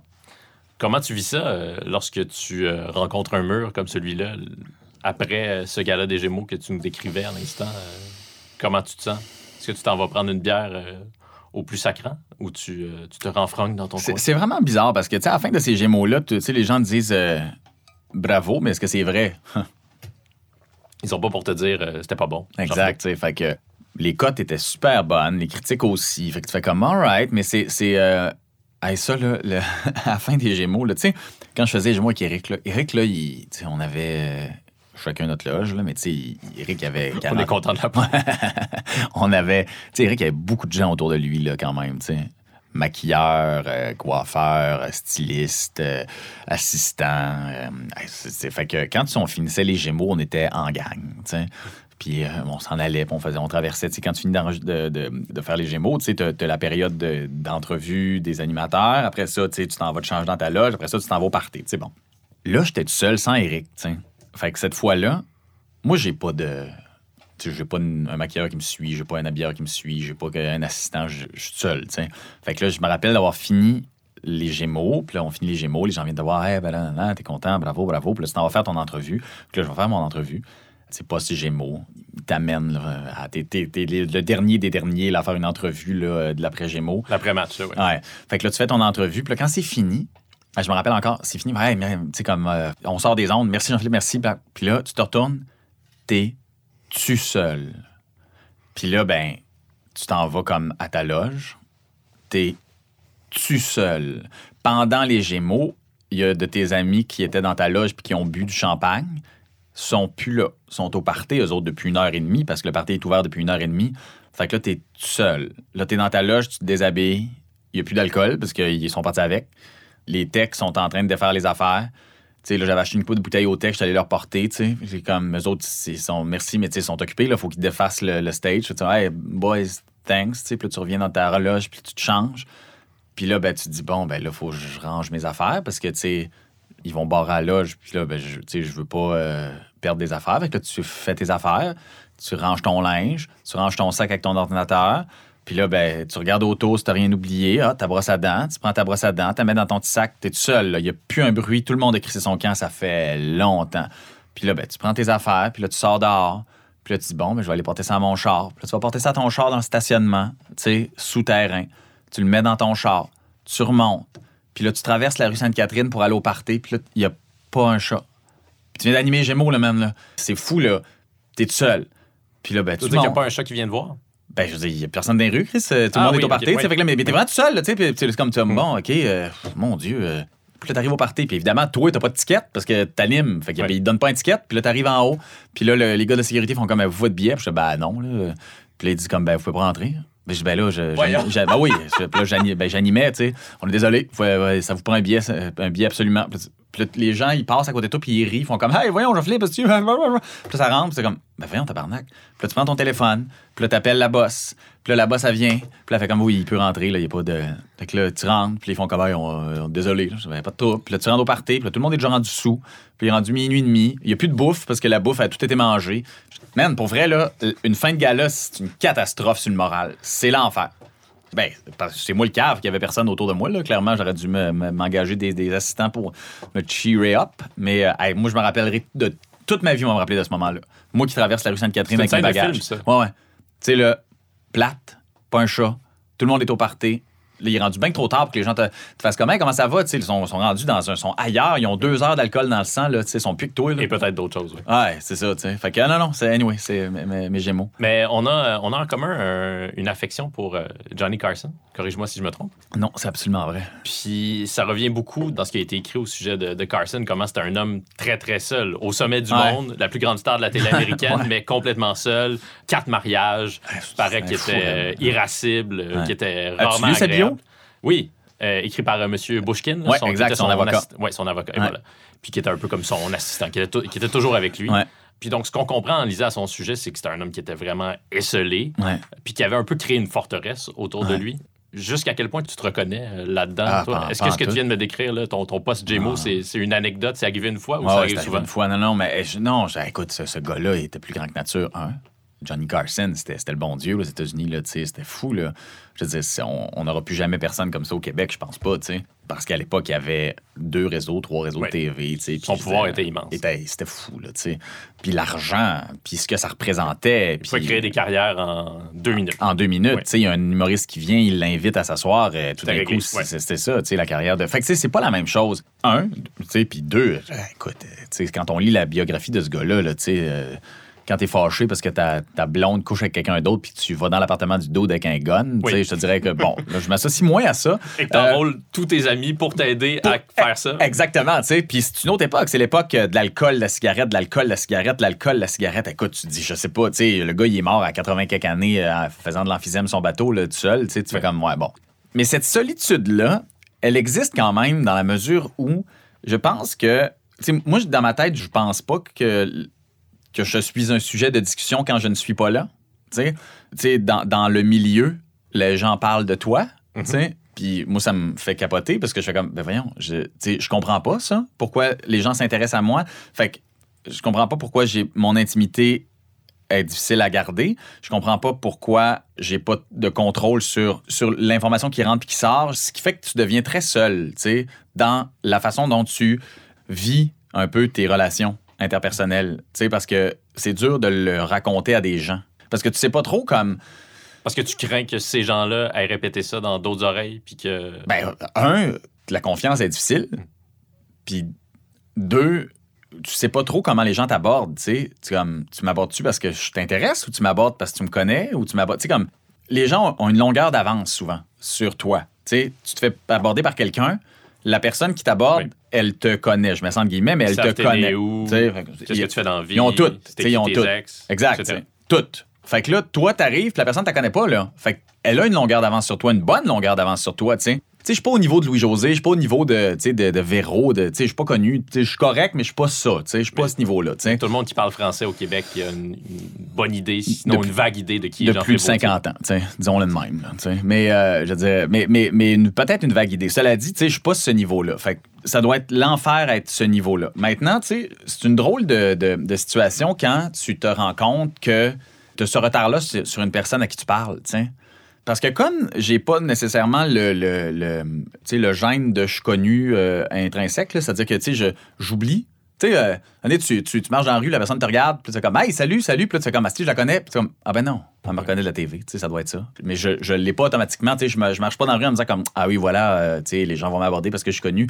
Les gens m'abordent, je réponds, puis quand je réponds, c'est là que j'allume, je fais comme Ah, ouais, non. Parce que là, tu sais, mon cerveau fouille, puis c'est comme ah, Mon Dieu, je l'ai vu où? C'est qui elle déjà Mon Dieu, c'est la sœur de. Fait que tu sais, c'est. un serveur au restaurant. Exact, c'est ça, c'est quoi cette affaire-là, tu sais? Fait que je l'ai pas automatique, cela dit. Comme je l'ai pas automatiquement, des fois, comme ça me surprend encore de faire comme Ah, OK, ouais. Tu sais, la personne, elle me. Tu sais, elle, me reconnaît ou elle me parle ou elle, elle s'intéresse. Euh, c'est dur de faire la part des choses, puis c'est dur de, de l'accepter que c'est une part des choses qu'il faut que tu fasses, tiens les gars à la soirée euh, se moquent souvent de comment tu vas name dropper des gens célèbres avec qui euh, tu es ami. Ouais. Euh, mais est-ce que c'est pour les raisons que tu évoques à l'instant que tu chéris autant ces amitiés-là parce que ces gens-là peuvent précisément comprendre la, solitude que tu vis? J'ai des amis connus, là, tu sais, genre dans l'UDA. Rebecca, mais Rebecca, je la connais depuis 20 ans, là, tu sais. Fait que ça compte pas. J'ai Louis-José. C'est pas mal ça.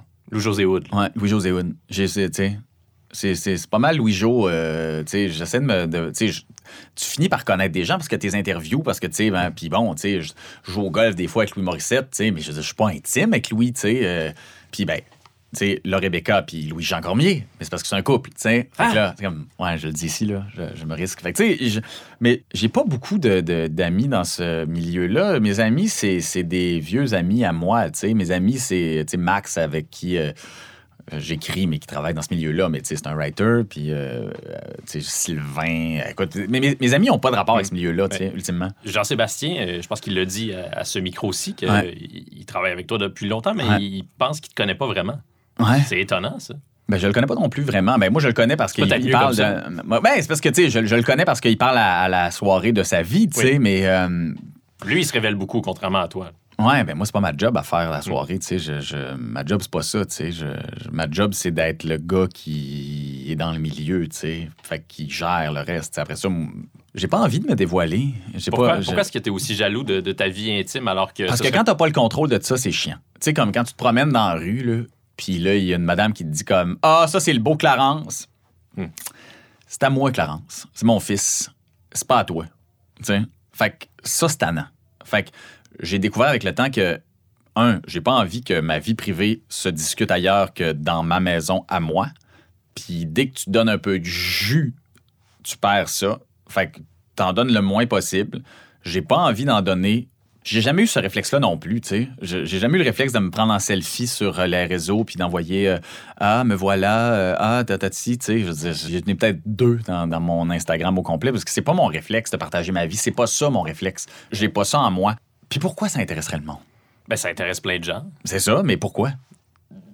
parce qu'on sent on sent que les gens qui sont dans notre télé font partie de notre famille. C'est une des belles choses que la télé crée. Absolument. Ça, c'est quand même beau ce que la télé produit, c'est-à-dire qu'on se sent rapidement dans une relation d'intimité avec ces personnes-là. Je trouve que c'est complètement factice. Absolument. Mais cela dit, euh, je le fais à bonsoir, bonsoir. Je suis capable de parler de mes affaires à bonsoir, bonsoir parce que le setup le permet aussi. Parce que quand tu t'ouvres à toi, l'autre s'ouvre. Ça, ça, Faut que t'en donnes un peu pour Oui, ouais, exact, exact. Cela dit, euh, en dix ans de soirée, on a des, des soirées avec Jean-Sébastien, là puis toute la gang, en fait, des longues soirées là, où est-ce que. Je peux même pas te donner deux soirées de même. Ça m'a à ma fête, à mes 40 ans, j'avais invité plein de monde. À Las Vegas? chez nous. Puis euh, il y avait plein de monde. De la gang de bonsoir, la gang de la soirée. La seule personne qui n'est pas venue, la seule, c'est Jean-Sébastien. Il était dans son bain. Puis on a fait un FaceTime avec lui dans son bain. Puis j'ai mis le FaceTime sur ma TV dans le salon. Fait que tout le monde y parlait puis il était dans son bain. Et pourquoi il voulait pas sortir de son bain, le beau Jean-Sébastien? Hmm, c'est le mystère de Jean-Sébastien, des fois. Il est dur à saisir, Jean-Seb. C'est un génie de l'écriture, c'est un génie. Les génies sont incompris. Ouais, ben, tu sais, sont durs à saisir des fois, tu sais. Je, Puis c'est correct, je pense que c'est ce qui nous a permis aussi de durer si longtemps, tu sais. Je veux dire, Olivier, euh, ben, lui, je le connais depuis 42 ans, tu sais, mais, euh, c'est ce qui fait que ça, ça dure. Mais tu sais, je pense qu'aussi, euh, une saine distance nous permet de nous renouveler chaque année et de redécouvrir chaque année qui est la personne devant moi. Puis c'est ce qui fait que je pense, ben, en même temps, c'est pas comme si on se connaissait pas, là. on s'entend. Là. Le Québec entier connaît Jean-Sébastien. Exact. Mais vous n'êtes pas euh, offert une escapade de tatouage Las Vegas, euh, les recherchistes de la soirée et toi? non, une gang de, la recherche de bonsoir. Ah. Mais Las Vegas, on était, c'était plus scellé pendant cinq ah. jours. C'était fantastique. Ben, une escapade de tatouage, on s'entend. Moi, je, m'étais juré toute ma vie que je me ferais jamais tatouer. Puis euh, la seule façon que j'ai pu me faire tatouer, c'est en m'en sacrant.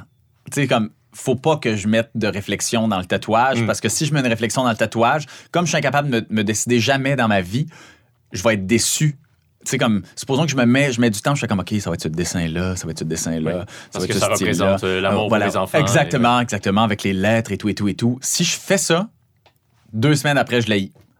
Fait que je pense qu'on a choisi euh, en cinq minutes, puis le cinq minutes suivant, c'était fait.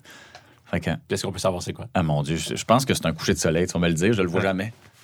C'est euh, sous ton. Ouais, je pense que ça ressemble à ça. Ça pourrait aussi être une tasse à café. C'est comme euh, juste en haut. Puis si tu regardes le, logo du Beach Club, là, je vais te le montrer. Attends un peu. Euh, tu pourrais devenir le porte-parole du Beach Club. C'est même exactement ça, je te dirais. Tiens. On va le mettre sur nos réseaux sociaux. Ah, ben oui, quand même, c'est euh, ressemblance assez troublante. C'est juste que la, barre est pas à bonne place, mais le reste, je te dirais que j'aurais voulu faire le logo du Beach Club, que j'aurais pas été capable de le faire aussi bien que ça. Olivier Primo doit être content. Ben, j'ai pas. Euh, j'espère qu'il va me payer pour que je le fasse ben la, promotion du Beach Club. Je suis jamais allé. Tu es déjà allé au Beach Club? Ben non, es-tu malade? Ben je sais pas, tu sais. J'aimerais ça faire un reportage. Ouais, c'est ça, c'est ça mon point, c'est que t'es un, un, vrai journaliste. Il me semble que je te vois sur les, euh, les plages du Beach Club à choquer le monde. Mais ça me prendrait euh, des abdominaux appropriés et des vêtements appropriés. Tu y vas, tu y vas là, en gear de journaliste de combat, là, avec ta petite veste kaki, pas de manche, avec des poches. Là, ah, Hunter S. Thompson avec mon, mon Exact, exact, ça serait hot. Ça, puis mon air, c'est ça. Mais pourquoi? Ben oui, c'est faut que tu fasses ça. Ouais, je vais faire ça. Tu prends du moche puis tu vas là. là, il se passe de quoi? Fear and loathing au ah. Beach Club. Ouais. C'est un hmm. beau projet. Mais à la presse, ils vont te laisser faire ça? Ben oui, j'espère. Ah, OK, parfait. Ils vont me laisser tout faire à la presse. Euh, je reviens à ma question, comme la question que je t'ai précédé, que je t'ai posée, le huit questions. Comment, euh, Ben, comment est-ce que tu as compris que c'était ça que tu voulais faire ou que tu étais bon comme animateur à la barre du pornographe? Puis comment est-ce que tu as eu envie d'aller animer ailleurs? Comment tu as obtenu le contrat de, la Une qui tue? Est-ce que tu peux ben oui, il y, a la fameuse blague de, j'ai tweeté. Euh, en privé à Marie-France Bazot. je suis même pas en privé, je me rappelle même plus. J'ai tweeté Marie-France Bazot parce qu'il cherchait des candidats pour animer la une qui tue. pourquoi c'est grave de faire ça?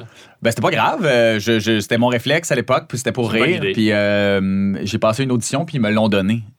Puis euh, j'aurais, tu sais, j'étais une crotte de nez dans le monde de, la télé, on s'entend. Je n'avais jamais fait à part des chroniques maladroites à Infoman. Mais parce qu'à un moment donné, tu sais, il y a comme la roue qui tourne. à un moment donné, tu fais le métier, tu t'amuses à faire ça, tu te prends à apprécier le, milieu, mais surtout comme qu'est-ce que ça t'amène? Qu'est-ce que ça t'amène, je veux dire, comme, comme côté satisfaisant aussi de savoir que tu fais un métier que, dans lequel ben, tu vois, clairement, ça fonctionne. Fait que tu dis, bon, ben, je vais essayer d'autres choses, tu sais. Euh, pourquoi pas essayer ça? Je faisais de la TV aussi, euh, tu sais, je faisais du web à Radio-Canada. À, la télé, exact. Fait que, tu sais, euh, pourquoi pas essayer ça? Puis pour vrai, je me suis pas posé plus de questions que ça. Dans la mesure où je savais même pas que ça se pouvait. Hmm. J'ai passé l'audition, là, je, trouvais ça drôle de passer l'audition. J'étais là, mon Dieu, je peux pas croire. Puis quand ils m'ont dit que je l'avais, j'étais comme là, Mané, tu finis par croire un peu ce que les autres disent, tu sais, comme, hey, t'as, du talent. Comme, ah. Faut pas trop y croire, mais faut y croire minimalement. Ben, t'as pas le choix, tu sais. Fait que là, tu te fais dire, euh, ouais, pourquoi pas. Puis comme, OK, mais pourquoi vous donneriez la chance à un petit doute que vous connaissez pas, quelque part, tu sais. Puis, euh, ben, ils me l'ont donné. J'ai, pas, euh, tu sais, fait que je. C'est une roue qui tourne à un moment donné, tu, tu t'étais dedans, puis tu. J'ai l'impression que c'est la même affaire que si t'étais un narcos, tu sais. C'est-à-dire que tu commences à vendre de la drogue, puis plus t'en vends, plus tu deviens bon dans ce que tu fais. Fait que là, tu continues à en faire. Puis là, ben, à un moment donné, c'est juste la roue qui tourne. Là. Comment je peux en faire plus? Comment je peux faire mieux ça? Comment je peux. Puis à un moment donné, tu deviens bon. Puis euh, à un moment donné, ta run s'arrête parce que tu te fais tuer. J'imagine que ça va être ça, à peu près. Tu as le même rapport à ta carrière médiatique qu'un vendeur de drogue. J'écoute beaucoup Narcos euh, Mexico en ce moment. je suis très, très là-dedans. Là. Mais non, mais c'est comme n'importe quel travail, j'ai l'impression. Tu sais, comme quand tu mets le bras dedans puis que ça fonctionne, why not? Tu sais, euh, allons-y, voir ce que, où est-ce qu'on est capable d'aller là-dedans, tu sais. Est-ce que tu es souvent nerveux avant d'animer une émission? Non. Jamais? Jamais. C'est weird, hein? Tu es toujours calme comme une mère tranquille. Ouais. Tout le temps. À la radio comme à la télé. Ouais. Les moments les plus, euh, les plus nerveux que j'ai eu à vivre et à traverser, c'est peut-être euh, les premiers Gémeaux, puis mon dernier Gémeaux, le 1 et 3. J'étais comme, ouf, OK, ça va bien aller, ouf, ça va bien aller. Puis peut-être qu'au début, sur scène, quand je faisais euh, prédiction, hmm. ça, ça a été mes moments où est-ce que j'étais plus stressé. Prédiction 2017. des spectacles sur scène de la soirée. Oui, ça a bien fonctionné. Ben oui, bizarre, bizarrement. Je sais pas quoi dire, sinon que, mm, all right. C'était le fun. sais, on a fait quoi, huit représentations, c'était quand même cool. je, je... Travailler avec Serge Denoncourt. Ouais, ouais, c'était comme une affaire qui se pouvait pas. Là. On a fait ça, puis euh, hey, ça marchait. All good. Mais. Euh, Vous pourriez le faire à chaque année, puis il y aurait des gens au rendez-vous. Hmm, je sais pas, man, les gens se je pense. Mais sinon, je, non, je sais pas, j'ai pas ça. Puis je m'en suis voulu souvent. Tu t'en veux? De pas être nerveux? Ouais. Parce que tu dis comme, voyons, ça n'a pas de sens. Pourquoi je suis pas nerveux? On dirait que je respecte pas ce qui s'en vient. Hmm. Tu comprends? Tu voudrais euh, au moins ressentir, comme si je ressentais rien. Puis je trouve ça plate, tu sais. Fait que des fois, je m'en suis, voulu beaucoup de ne pas être à la hauteur de la nervosité, de, que la ma nervosité soit pas à la hauteur du projet qui s'en vient, tu sais, ou du moment qui est supposé arriver, tu sais. Mais quand ça se passe bien, est-ce que tu es capable de, de le savourer, d'y goûter pleinement? Ou tu ressens rien, encore une fois? Non. Je suis capable de te dire en sortant d'un show de la soirée, waouh! comme je suis capable de te dire en sortant d'un show de bonsoir, bonsoir, yes, c'était le fun. Je le ressens. J'ai un high. Puis, euh, c'est quoi les critères qu'il faut cocher pour que C'est tellement tough, là. Ça arrive pas souvent. C'est que à soirée, là, depuis cette année à la soirée, j'ai l'impression qu'on sort de là, tout le temps. Là, on est moi, je suis un high souvent, souvent, souvent, souvent. Mais techniquement, c'est ça qui, est un, qui fait que c'est un métier tellement tough, pas nécessairement tough à accomplir, mais tough à évaluer parce que c'est pas scientifique. Y a rien, tu peux aller empiriquement sortir des données, mais c'est pas des données qui sont précises. Qui fait que ton, ta, ta recherche puis ton accumulation de données va aller dans trop tous les sens pour que tu sois capable d'en tirer une tendance. Fait que tu es, es, comme pogné un peu dans un flou où est-ce que c'est un feeling. Puis ce feeling-là, c'est quoi? Aucune idée. Parce que des fois, je sors d'un show, je fais comme, ouf, t'as moins ça. Hein? Puis là, tout le monde fait, hey, non, c'était vraiment un bon show. Ah, OK. Ah, OK. Hey, l'entrevue, non, non, c'était bon, c'était précis. Je... Ah, mon Dieu, j'ai rien ressenti dans cette entrevue-là. Fait que j'ai aucune idée c'est quoi. C'est ça qui est un peu rochant. Tu comprends? comme quand tu vas être bon dans quelque chose, dans ce métier-là, mm, all right. Alors, quand tu cours, par exemple, tu le sais. Exact. Tu des un meilleur temps qu'hier. Exact. Quand tu fais du sport, tu es capable de te dire comme mes chiffres sont clairs. Je peux pas être déçu de ce que j'ai fait parce que la science me le prouve. Puis ça, c'est ce qui me manque dans mon métier, puis ça me tanne. Il y a quand même eu un changement dans la perception du public à ton égard euh, à Bonsoir, Bonsoir. C'est-à-dire que dans la première saison, j'ai l'impression que les gens te prenaient pour un gars imbu de lui-même. C'est beaucoup ce qui revenait. Puis soudainement, à la deuxième saison, beaucoup grâce à ben, grâce ou à cause de la COVID. Ouais, grâce. Ton image s'est transformée. Mais comment ça se fait que cette cette idée-là, ça te colle euh, aux fesses que tu es un gars euh, prétentieux, imbu de toi-même, etc. Alors que visiblement, tu es, es, animé par le doute? C'est pas forcément euh, antinomique, mais quand même, j'ai l'impression qu'il y a une opposition là-dedans. Ben, j'aime l'humour, OK, en partant. Mm-hmm. J'aime beaucoup l'humour. C'est là-dedans que je trouve le génie de l'homme, souvent. Tu sais, je, je peux regarder des vieux euh, Carson, tu sais, puis dans des monologues d'ouverture, dans des liners, dans des façons de répondre. Je peux regarder des vieilles, tu sais, j'ai regardé à peu près tout ce qui existait là, de ses ouvertures aux, Oscars, tu sais, à Carson, way back, parce que, tu sais, quand je faisais les Gémeaux, j'étais là, waouh, je vais faire une autre ouverture. Fait que c'est dans ces moments-là, dans Family Guy, je peux trouver une ligne qui est du fucking génie. Euh, dans Seinfeld, dans, tu sais, ça me fait, j'aime rire. Mm-hmm. Je trouve que c'est une émotion que quand tu réussis à la faire ressortir, ça peut être très simple des fois comme blague, mais quand ton écriture est précise et réfléchie, ça peut être un coup de génie. Fait que je trouve ça extrêmement satisfaisant de rire. Je suis capable de faire rire.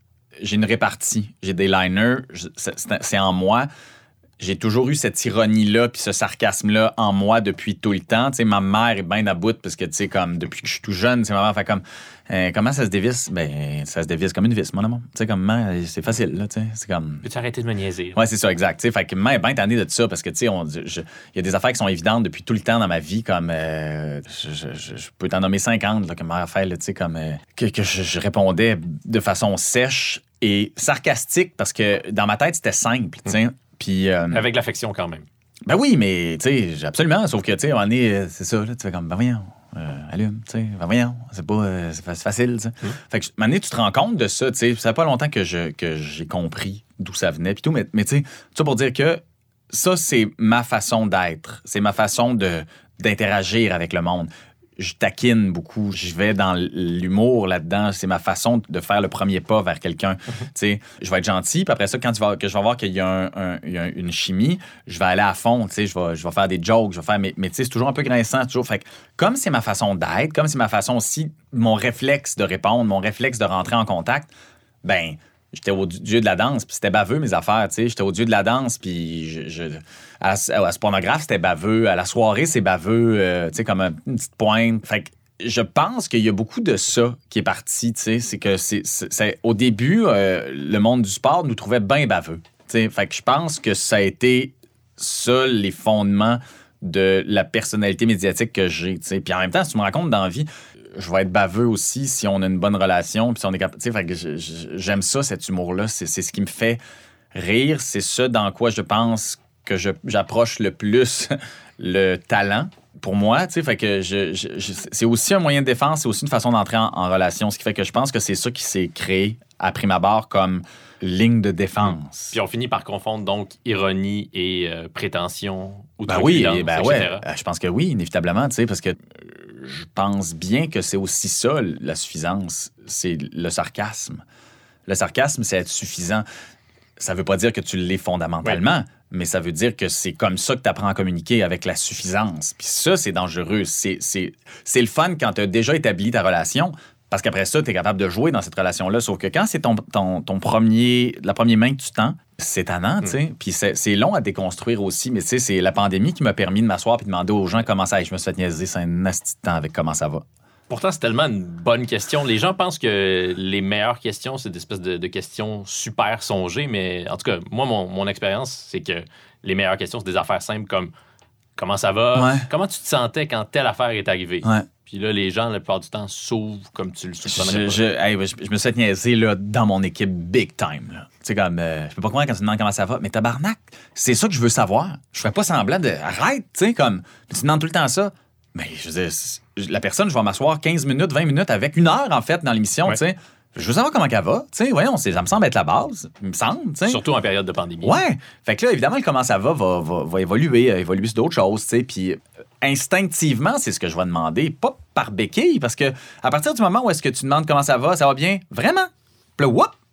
Là, tu, d'un coup, tu avais une série, de 10 questions dont tu t'en lisse ultimement. Tu es en contact avec la personne, tu sais. Fait c'est ça que la pandémie m'a permis, mais c'est ça aussi que. que tu sais, je parlais au début de évoluer avec ton métier d'intervieweur. J'aurais pas été capable d'assumer ça en première année de Deux Hommes en Or, tu sais. Mais je me rends bien compte que j'aime ça m'asseoir avec la personne puis la regarder dans les yeux, faire comme Hey, comment ça va? Fin. C'est amusant parce que au final, c'est le constat auquel euh, la plupart des, bons animateurs, des bonnes animatrices arrivent, c'est que la meilleure entrevue, c'est une entrevue simple durant laquelle on prend le temps de poser des questions sincères mais simples à une personne ben, à qui on s'intéresse vraiment. Mais souvent, on passe par toutes sortes d'expérimentations pour arriver à ce constat-là qui est, c'est ça, assez simple. C'est parce que, tu n'as pas le temps. Tu vas arriver à quelque part. Il y, a des gens qui vont prendre le chemin pour arriver là. Je veux qu'on me parle, je veux qu'ils me parlent de cette affaire-là. Fait que pour me parler de cette affaire-là, il y a des gens qui vont dire comme, ben, demandez la question directe. Peux-tu nous raconter la fois où? Exact.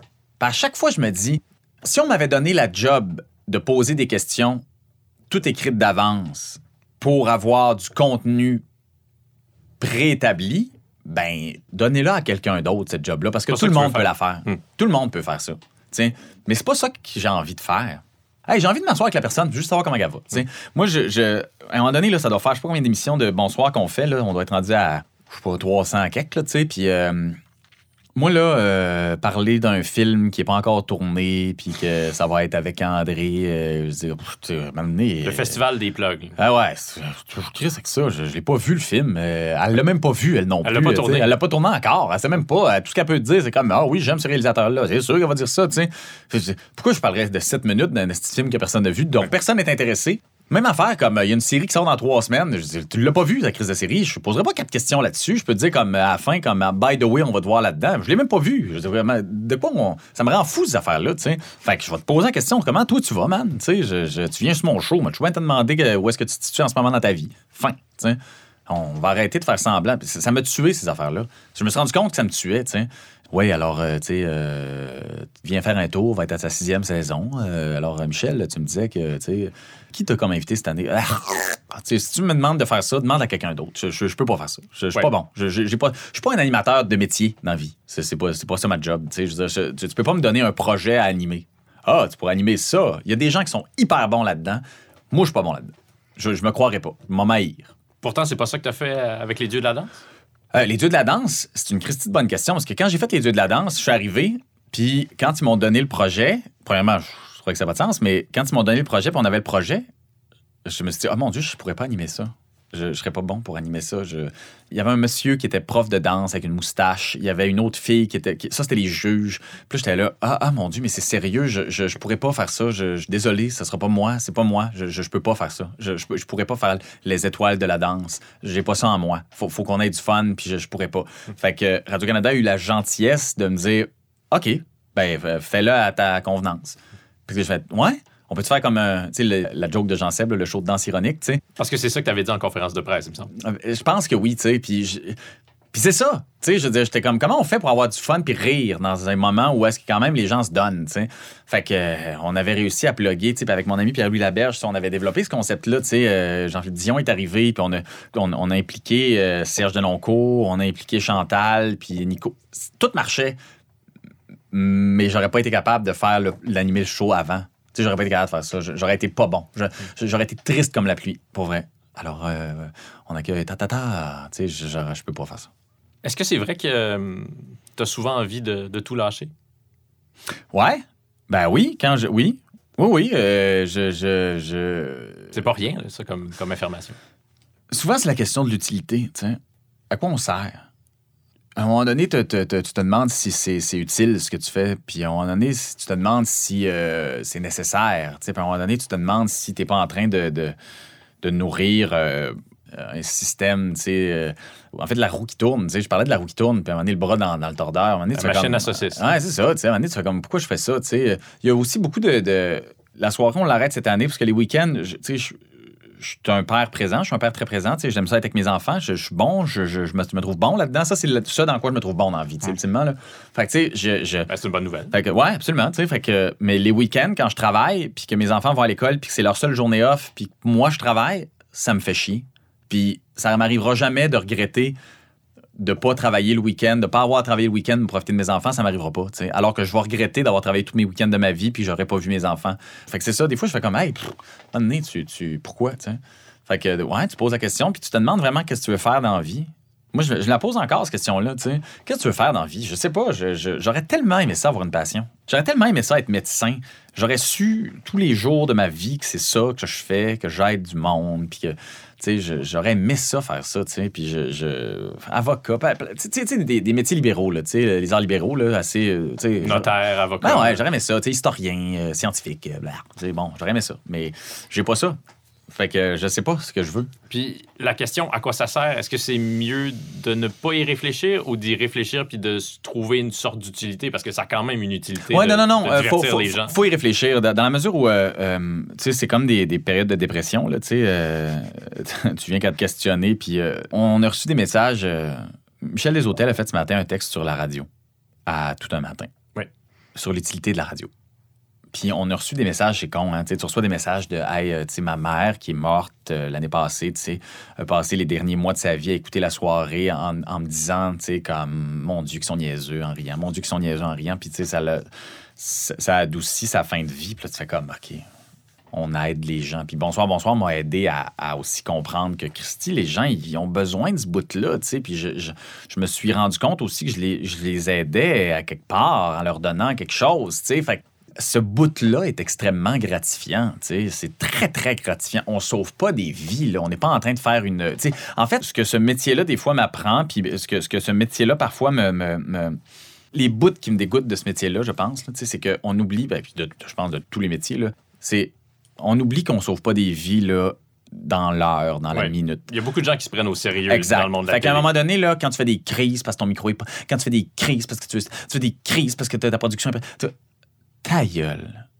T'es pas en train d'opérer sur le cerveau d'un enfant. C'est toi qui les fais, ces crises-là? Non, quand t'entends dans le hmm. milieu. Arrêtez, c'est pas grave. C'est de la TV. On rend des gens heureux, mais faut pas rendre les gens malheureux autour de toi, tu sais, ça n'a pas de sens. Puis ce métier-là a eu la, la, fâcheuse habitude parfois de créer ça, tu sais, mais comme dans n'importe quoi, là. C'est juste que à partir du moment où est-ce que tu fais de la TV, des fois, tu oublies ta valeur, tu sais, ta vraie valeur, je pense. Et puis c'est un métier qui est très touché, tu sais, dans le sens Ça nourrit l'insécurité parce que tout peut s'arrêter du jour au lendemain, ben oui. c'est normal. C'est le carburant, c'est ce qui explique que les gens deviennent parfois des monstres. Quand tu es habité par cette crainte-là que tout se termine, ça se peut que ça nourrisse en toi le, Absolument, mais c'est dans n'importe quoi, mais c'est pas une justification. Il n'y a, pas de justification pour être un tyran. Il n'y a pas de justification pour penser que tu fais d'autre chose que la TV.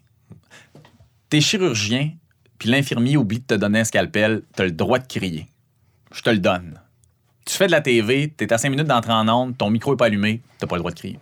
T'as le droit de faire comme, ah, comment, mais t'as pas le droit d'être en crise.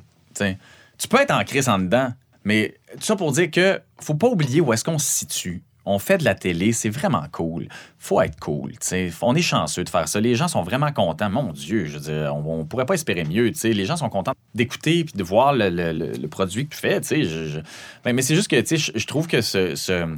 quand tu regardes justement là, Johnny Carson, puis je pense beaucoup à ça. C'est extraordinaire ce qu'il a fait, mais c'est débile. Je veux dire, il a fait des euh, pleurer du monde. C'est pas un bel humain. Non, non, ça n'a pas de sens. Ça vaut pas ça. Il n'y a rien qui vaut ça. Tu peux pas.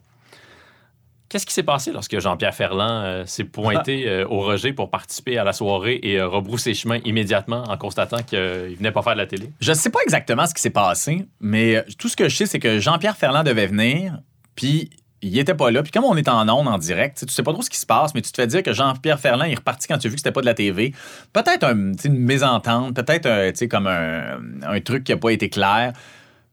Cela dit, tous ces moments-là à la soirée, c'est comme de l'art. C'est un moment d'anthologie. Tout ce qu'on souhaite dans cette émission-là, c'est qu'il arrive quelque chose qui n'est pas supposé arriver. Puis à chaque fois, c'est le fun. Jean-Pierre Ferland, qui n'est pas venu à la soirée parce qu'il pensait que c'était de la télé, c'est devenu un mythe. c'est mieux que l'entrevue que vous auriez fait avec lui. C'est ben oui, mais c'est une virgule dans la vie de Jean-Pierre Ferland et dans la vie normale et dans la réalité. C'est rien. Tu comprends? C'est rien ce qui s'est passé. Mais dans le monde de la soirée, est encore jeune, dans cette folie-là, c'est devenu un mythe qui n'a pas existé à quelque part, qui a existé une demi-seconde, mais qui n'a pas vraiment existé, mais qui est devenu quelque chose de plus grand. Fait que c'est, tout, Mais toutes, toutes. C'est ça que j'aime dans ce show-là. C'est comme. Je me croise les doigts qu'il y a quelque chose qui se passe mal. Parce que à chaque fois qu'il y a quelque chose qui se passe mal, on finit tout le temps par faire wow. Puis ce que j'aime là-dedans, c'est qu'on est unique. C'est que dans tous les autres shows, tout le monde a peur qu'il se passe quelque chose de pas correct, qu'il se passe quelque chose de pas prévu. Puis à la soirée, c'est le seul show que je connais qui crave ça. Vous embrassez le chaos. Ah ouais, je veux ça. Je veux voir ce qui va se passer s'il y a le chaos qui arrive parce que c'est la seule place où on a le droit T'sais? Fait que c'est moi, ça me, ça m'excite. quand Jean-Sébastien était pas dans le trafic il y a peut-être un mois, là, puis là, on, pensait qu'il allait pas arriver à l'heure pour l'émission. Tout ce qu'on souhaitait, c'est qu'il reste pogné dans le trafic pour qu'il arrive pas à l'heure. Puis il est arrivé à l'heure, on était comme là, Chris! on a perdu un bon moment de radio parce que t'es arrivé à l'heure, gros cave. on était fâchés. C'est lequel le pire moment de la soirée est encore jeune? Hmm. Celui auquel tu, euh, tu repenses en te réveillant la nuit. Là. y en a-tu un? Ah, mon Dieu. Euh, euh, toutes mes entrevues euh, quand Fred était là. je, pense même pas que c'est une joke, je pense. pour être très honnête. Ça en fait plusieurs. Ouais. Mais c'était dur avec Fred. C'était dur avec Fred. C'était dur. Je le dis là, très sincèrement, le plus honnêtement du monde. Puis c'est pas contre lui, là. C'est pas comme genre je vide mon sac. C'était dur avec Fred faire une entrevue. C'était dur. Parce que Fred est à côté de l'invité. Puis Fred est intimidant. Puis l'invité est intimidé à côté. Puis moi j'essayais. Puis là j'avais le jugement de Jean-Seb, le jugement de Fred. Euh, si que j'ai haï ça. C'est dur de tenir une entrevue. Pour vrai. C'est dur de, rentrer en contact avec l'être humain qui est devant toi quand t'es. C'est comme. Euh, c'est un esprit de groupe aussi là, c'est qu'à un moment donné, tu es tout seul devant l'invité et là ben, à un moment donné là, les gens sont contre toi pour rire, mais tout le monde embarque. Et l'invité. Ce qui fait que c'est un moment où est-ce que tu deviens un peu le fou du roi malgré tout, c'est dur de, créer une intimité avec un invité dans une entrevue dont tu n'as pas le contrôle. Fait ça devient extrêmement top. Et faire une entrevue devant public avec Fred à côté, c'était tough. Puis surtout que Fred et Jean-Sébastien se, nourrissaient à un moment donné. Fait que, Christian, à un moment donné, euh, t'es tout seul, là, t'es tout seul. Fait que là, à la fin, comme, ouais, c'est entrevue de merde. Dude, fais mieux, mon Christ, puis, fait ouais, il y a des moments de même où est-ce que ça me. Je suis resté traumatisé là, des entrevues de 15 minutes avec une comédienne dont j'avais fait le tour après 8. Ouais. Fait que il n'y a rien de pire que de faire une entrevue, puis là, tu dis, mais reste. Ça m'est pas arrivé souvent que ça, mais à toutes les fois que ça m'est arrivé, il faut que tu fasses du temps. Là. man. Euh, Alors que là, tu sais, j'ai été très ferme. C'est 7 minutes maximum. Je vais buster à 9. Mais quand avant c'était 12, il fallait que je buste à 15 parce qu'il nous manquait de temps, là, tire-moi une balle. Hmm. C'était l'enfer. Fait que ça, c'est plein de mauvais moments de main. On m'a dit que ça t'est déjà arrivé de magasiner en ligne ah, pendant ben les émissions. C'est vrai, ça? Ben oui. C'est étonnant, ça. Ben non, je... T'es vraiment une mère tranquille à l'intérieur si tu peux faire ça en même temps que tu animes une émission de radio.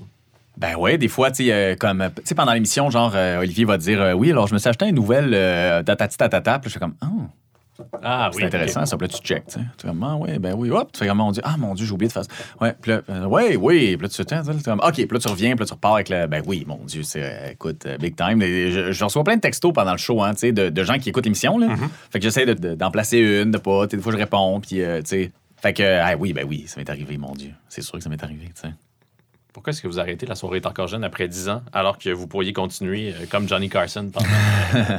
Combien d'années Johnny a été à l'antenne? 30 ans? Oui pourriez continuer euh, pendant 30 ans. On pourrait. Euh, ben, je comprends qu'il y a l'élément. Mais c'est mes euh, week-ends. les enfants. Pour vrai. C'est les week-ends. Parce que sinon, on a vraiment. Cette année, là, c'est le, le, pinacle de ce qu'on a fait. L'équipe est fantastique à la recherche comme en ondes. En ondes, on a énormément de fun. On a exactement cerné nos besoins, les besoins des gars, mes besoins, les besoins de ce que l'émission est fait à quelque mm. part, est fait à quelque part, il y, a comme un genre de... C'est extrêmement organique, c'est extrêmement naturel, ça, ça, ça, va de soi. On a, on a maîtrisé aussi l'art de l'imprévu, l'art de l'entrevue sans préparation, l'art de la surprise, l'art de... on, est là, tu sais. On a l'impression que vous faites de la radio à nouveau, alors que dans les dernières années l'émission, dans sa déclinaison devant public, c'était davantage un show devant un public. spectacle. Oui, c'est ça. Ouais. Moi, ça m'est arrivé deux fois, en fait, de faire des chroniques. Une fois, c'était à Sherbrooke. Ça s'était bien déroulé parce que j'étais devant euh, ta gang. Mon ancienne ville, ma gang, c'est ça. J'ai fait des blagues sur Sherbrooke. Mais je l'ai fait une fois au Roger. Puis notre ami le réalisateur m'a dit que ça s'était pas si mal passé que ça. Non, j'ai pas un mauvais souvenir. Moi, dans mon souvenir, mais... ça s'était vraiment mal passé, mais les gens, comme, ont aucune idée, je suis qui. C'est tough, euh, man. C'est tough. C'est pour ça que, tu sais, la soirée devant public, ça devrait pas durer quatre heures le mm. week-end. Ça se peut pas c'est pas viable. C'est ça qui épuise. C'est tough, là, faire des shows devant le public. C'est, du, c'est de la job, style. Faut T'arrives, là, puis t'arrives à l'avance, puis tu regardes tes affaires, puis tu t'assois, puis il y a du public qui arrive. Là, le public, il s'attend à une réponse de toi, là, avant que tu sois en onde. Il, y, a, du eye contact. Tu peux pas juste, comme, pas y regarder. Fait que là, tu faut que tu fasses du PR, faut que tu ailles les voir. Après ça, tu sais, juste avant de commencer en onde, faut que tu craignes, faut que tu dises aux gens d'applaudir. Il y a une grosse job à faire, tu sais. Puis après ça, là, tu fais le show, faut que t'es tout le temps en réaction. Après ça, tu finis chaud, après ils viennent te voir. C'est pas deux heures d'émission, c'est quatre heures de stock, tu sais. Puis quatre heures fois deux, ça fait huit heures, c'est intense. Puis un moment donné, t'oublies d'écouter les autres parce que t'écoutes le public. Puis la radio dans notre studio, on, s'écoute, on se parle. Je, trouve ça fantastique. Je sais que j'en sais, il carbure au public, je sais qu'il en veut du public, mais je pense pas que la soirée, 4 heures, c'est 4 heures devant le public. Ça, tu peux pas faire ça. C'est usant, puis ça, ça dilue la qualité de ce qu'on est capable de faire, je pense. Fait on arrête parce que les week-ends, c'est assez. Puis on aimerait ça essayer quelque chose de nouveau. Moi, je ne sais pas qu'est-ce qui nous attend sincèrement. Puis je le dis, là, j'ai pas eu de discussion avec la direction. Je sais pas ce à quoi ils s'attendent de nous, de moi. Je sais pas les offres qu'on pourra avoir. Je sais rien. sais, on enregistre ça en décembre. J'ai aucune Christie d'idée de ce qui s'en vient. Aucune.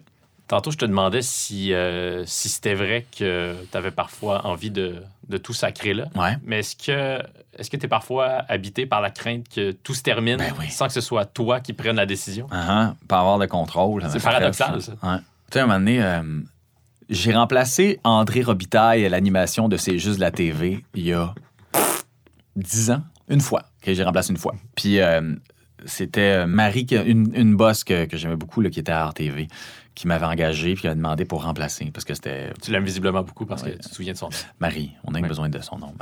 Et, euh, Les gens ne la connaissent pas, pas Non, non, non, c'est ça, c'est pas grave.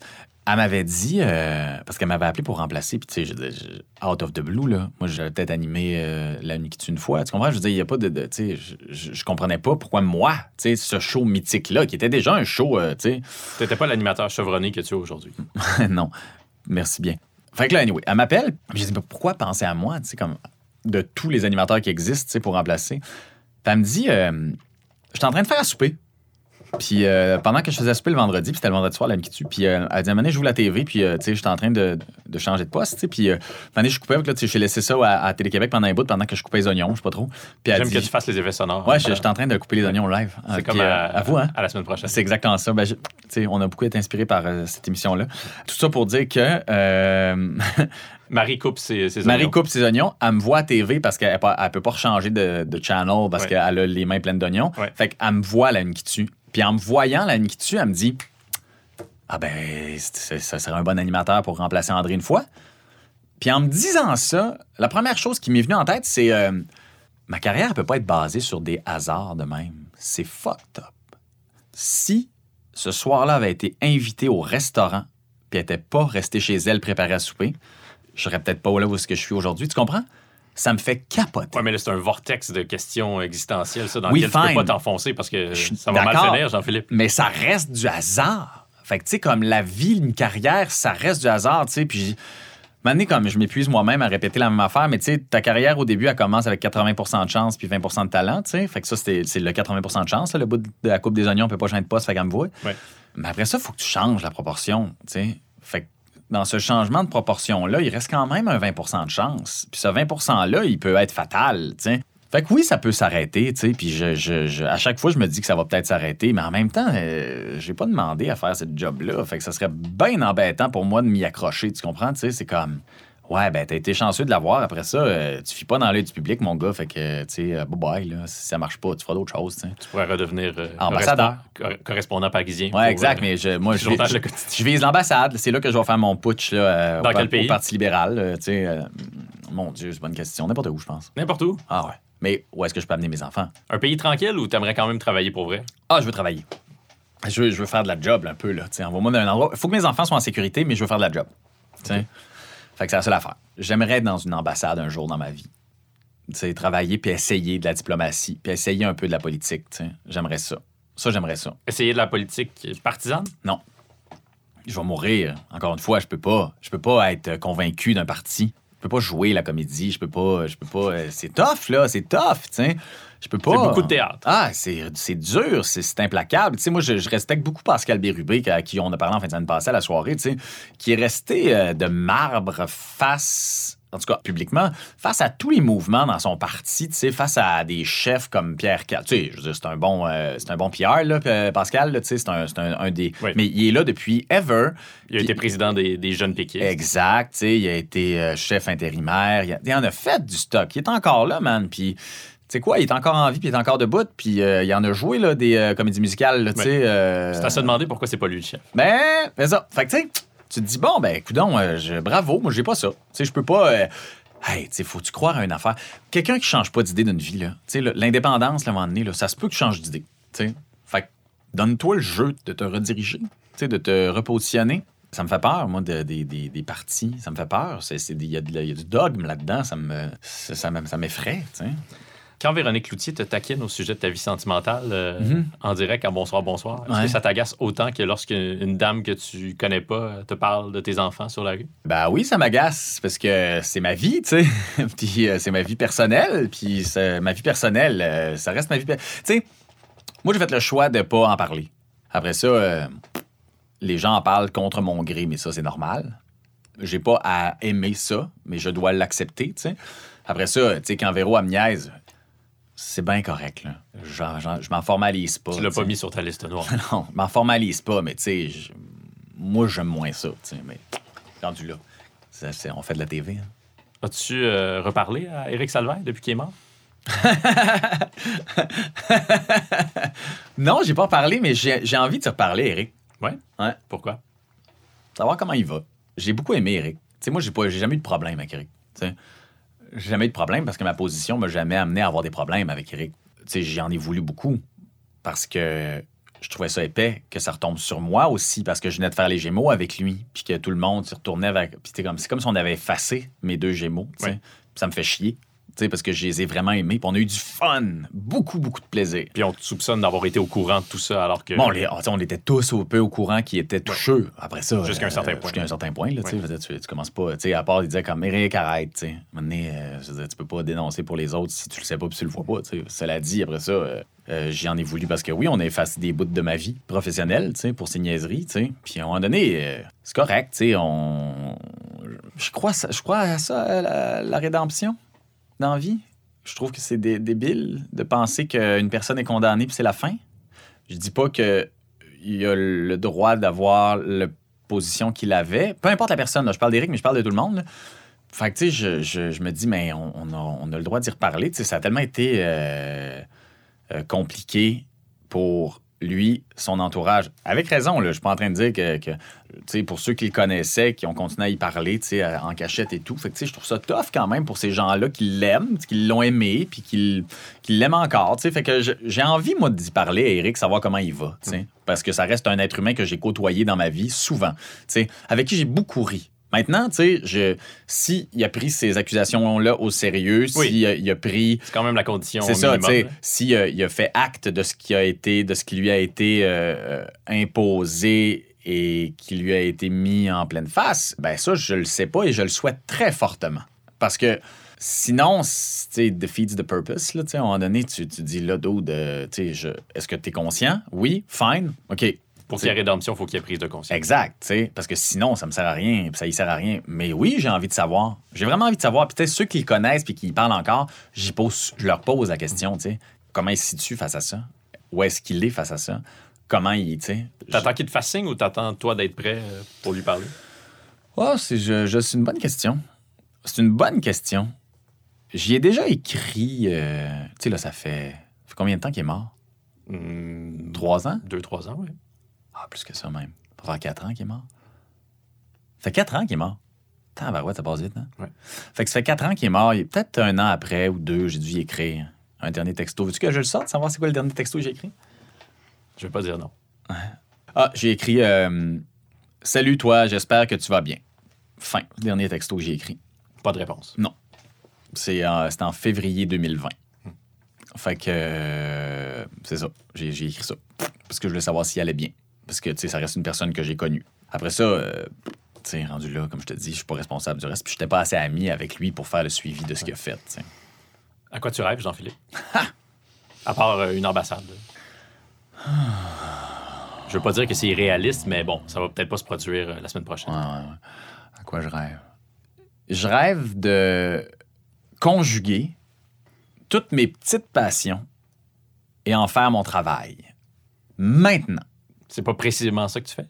c'est que je suis en train de glaner à gauche et à droite mes petites passions. C'est un beau verbe, ça, glaner. Merci. C'est un travail de tous les jours de souvenir des verbes utiles comme ça. Mais je, je glane un peu à chaque jour de ma vie euh, mes petites passions. J'en accumule.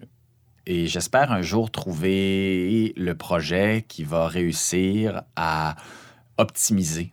J'ai une grande maladie mentale de l'optimisation dans ma tête. Toutes mes passions pour que je puisse les joindre en une seule, comme le, c'est comme dans Star Wars, quand tous les faisceaux se, rejoignent pour en faire un gros dans l'étoile de la mort. C'est un peu ça que Tu rêves à un gros faisceau. Je rêve à un gros faisceau. Je rêve à un très, très gros faisceau. Puis, euh, c'est quoi tes petites passions? J'en ai bien trop. Euh, je, Tu sais, dans vie, tu finis par te poser des questions sur ce que tu fais, euh, les gestes posés, pour toi, par toi, avec toi, contre toi. Tu sais, comme tu, tu analyses un peu ce que tu. Euh, tes, tes, euh, tes patterns. Puis, à un moment donné, j'étais bien tanné parce que je, je, peux être monomaniaque à court terme. Tu sais, c'est-à-dire que il y a un an, j'ai découvert les cigares. Un an et quelques, je suis une. C'est une maladie mentale chez moi. Je, je ne suis que cigare. Puis là, t'achètes un magasin des cigares. J'ai tout. J'ai tout. Toute ma vie, c'est ça. Ma vie, c'est rendu ça. Je connais tout, j'apprends tout, je lis tout, j'essaie de tout comprendre dans le monde du cigare.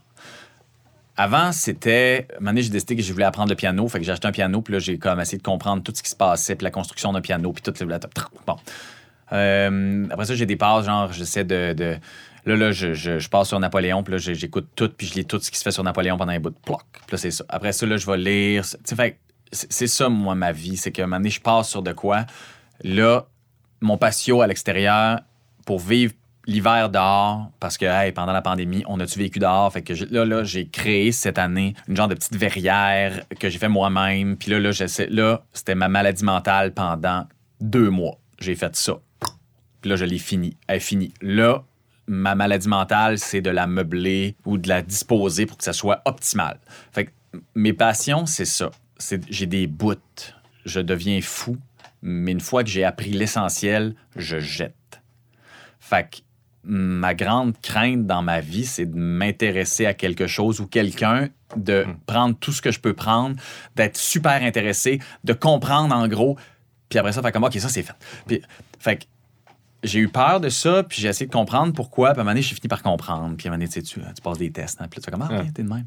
Fait que euh, j'ai ce désir d'apprendre. Tu sais, genre, comme je te disais, les Mayas, après ça, les Incas, après ça, euh, l'Égypte, après ça. Fait que je, me nourris de plein d'affaires. On dirait que je veux jamais perdre de temps dans ma vie. J'écoute plus de musique parce que il y a trop de podcasts d'histoire à écouter. Puis de comprendre les affaires en sciences. J'ai plus de fun.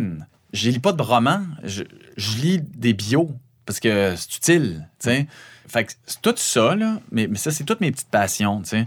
À un moment donné, là, c'est euh, le sommeil. Là, j'essaie de, je lis tout sur le sommeil, je dors mal. Là, je lis tout. Fait que c'est ça. Je m'épuise moi-même, mais en même temps, Chris, il doit bien avoir de quoi d'utile à faire avec ça. Tu comprends? Je, je, c'est, ça que je cherche. Le projet qui réunit. Euh, tout ça! Cigare. Tout! Euh, histoire. Exact. science. Il y a de quoi faire. C'est sûr qu'il y a de quoi faire, tu sais. mais je ne sais pas c'est quoi, Dominique. Je le sais pas. Sincèrement, je le sais pas. Mais que c'est chiant, à quelque part. Parce que je me rassasie vite. Parce que c'est le même problème qui tourne en rond depuis des années. Puis c'est le problème avec ma maîtrise. Je la comprends, cette patente-là. J'ai plus envie d'écrire là-dessus. Bon, je te rassure, c'est presque terminé. Donc, euh, ah mon Dieu, toi, j'ai même pas vu vite. Euh, deviens-tu ce que tu as voulu, Jean-Philippe Vautier? Ouais, tu sais, j'y ai pensé en m'en venant. Ça fait une couple de semaines que je pense aussi à si je deviens ce que j'ai voulu. Hmm. Si, euh, sais, à cette question-là, on, y répond souvent par l'emploi. Le, en fait, je cette question-là, instinctivement, on y répond par le, travail. tu voulais devenir avocat, est-ce que tu es devenu avocat? Ouais. Tu voulais devenir humoriste, est-ce que tu es devenu humoriste? Ouais. Puis je m'en venais, puis je me disais, si je, ma réponse, ça va être poche parce que euh, je pense que non, mais en même temps, je pense que je savais pas ce que je voulais. Puis, j'ai fouillé. Puis après ça, je me suis dit, hey, tu sais quoi? Je pense que ce que je voulais vraiment dans la vie, c'est être un bon père. Puis je pense que je suis en train de le devenir. Puis ça, ça me rend bien heureux. Bien heureux. Fait que j'ai. Je l'ai enlevé le bout de la job parce que j'étais là, ah, ça va être plate. Ça, ma réponse va être poche. Puis là, tout le monde va dire, ah, il est poche. Puis je me suis dit, mais, mais, parce que les gens sont dans le jugement comme ça. mais j'y ai pensé fort parce que, tu sais, comme depuis, depuis que je suis jeune, je vais être un bon papa. C'est niaiseux, hein?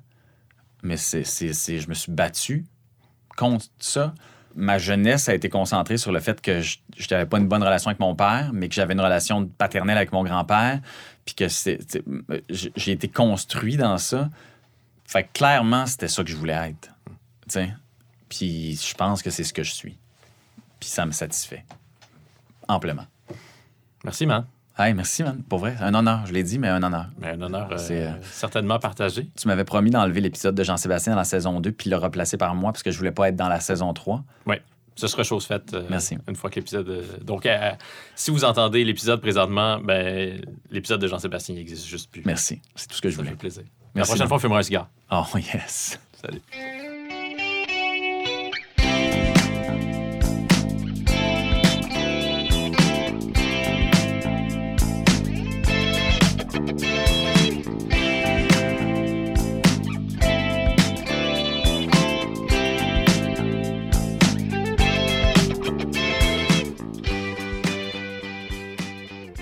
Et oui, il semble que ce soit malheureusement bel et bien vrai.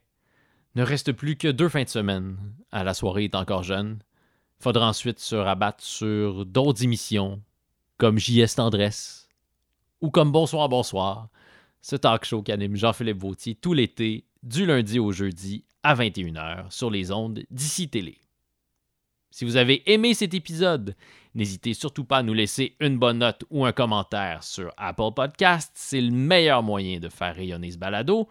Vous pouvez aussi me joindre sur les réseaux sociaux Facebook, Instagram, Twitter ou au www.devientu.com. Deviens-tu ce que tu as voulu est réalisé par Jean-Michel Berthiaume. Merci à Anatole pour la reprise de Daniel Boucher à Jean-Guillaume Blais pour le visuel et à Vincent Blain du studio Madame Wood. Voilà, c'est reparti, c'est le printemps. J'ai un grand sourire d'en face. Je m'appelle Dominique Tardif. Je suis très content de vous retrouver. Je vous donne rendez-vous la semaine prochaine et je vous souhaite d'ici là de devenir ce que vous voulez.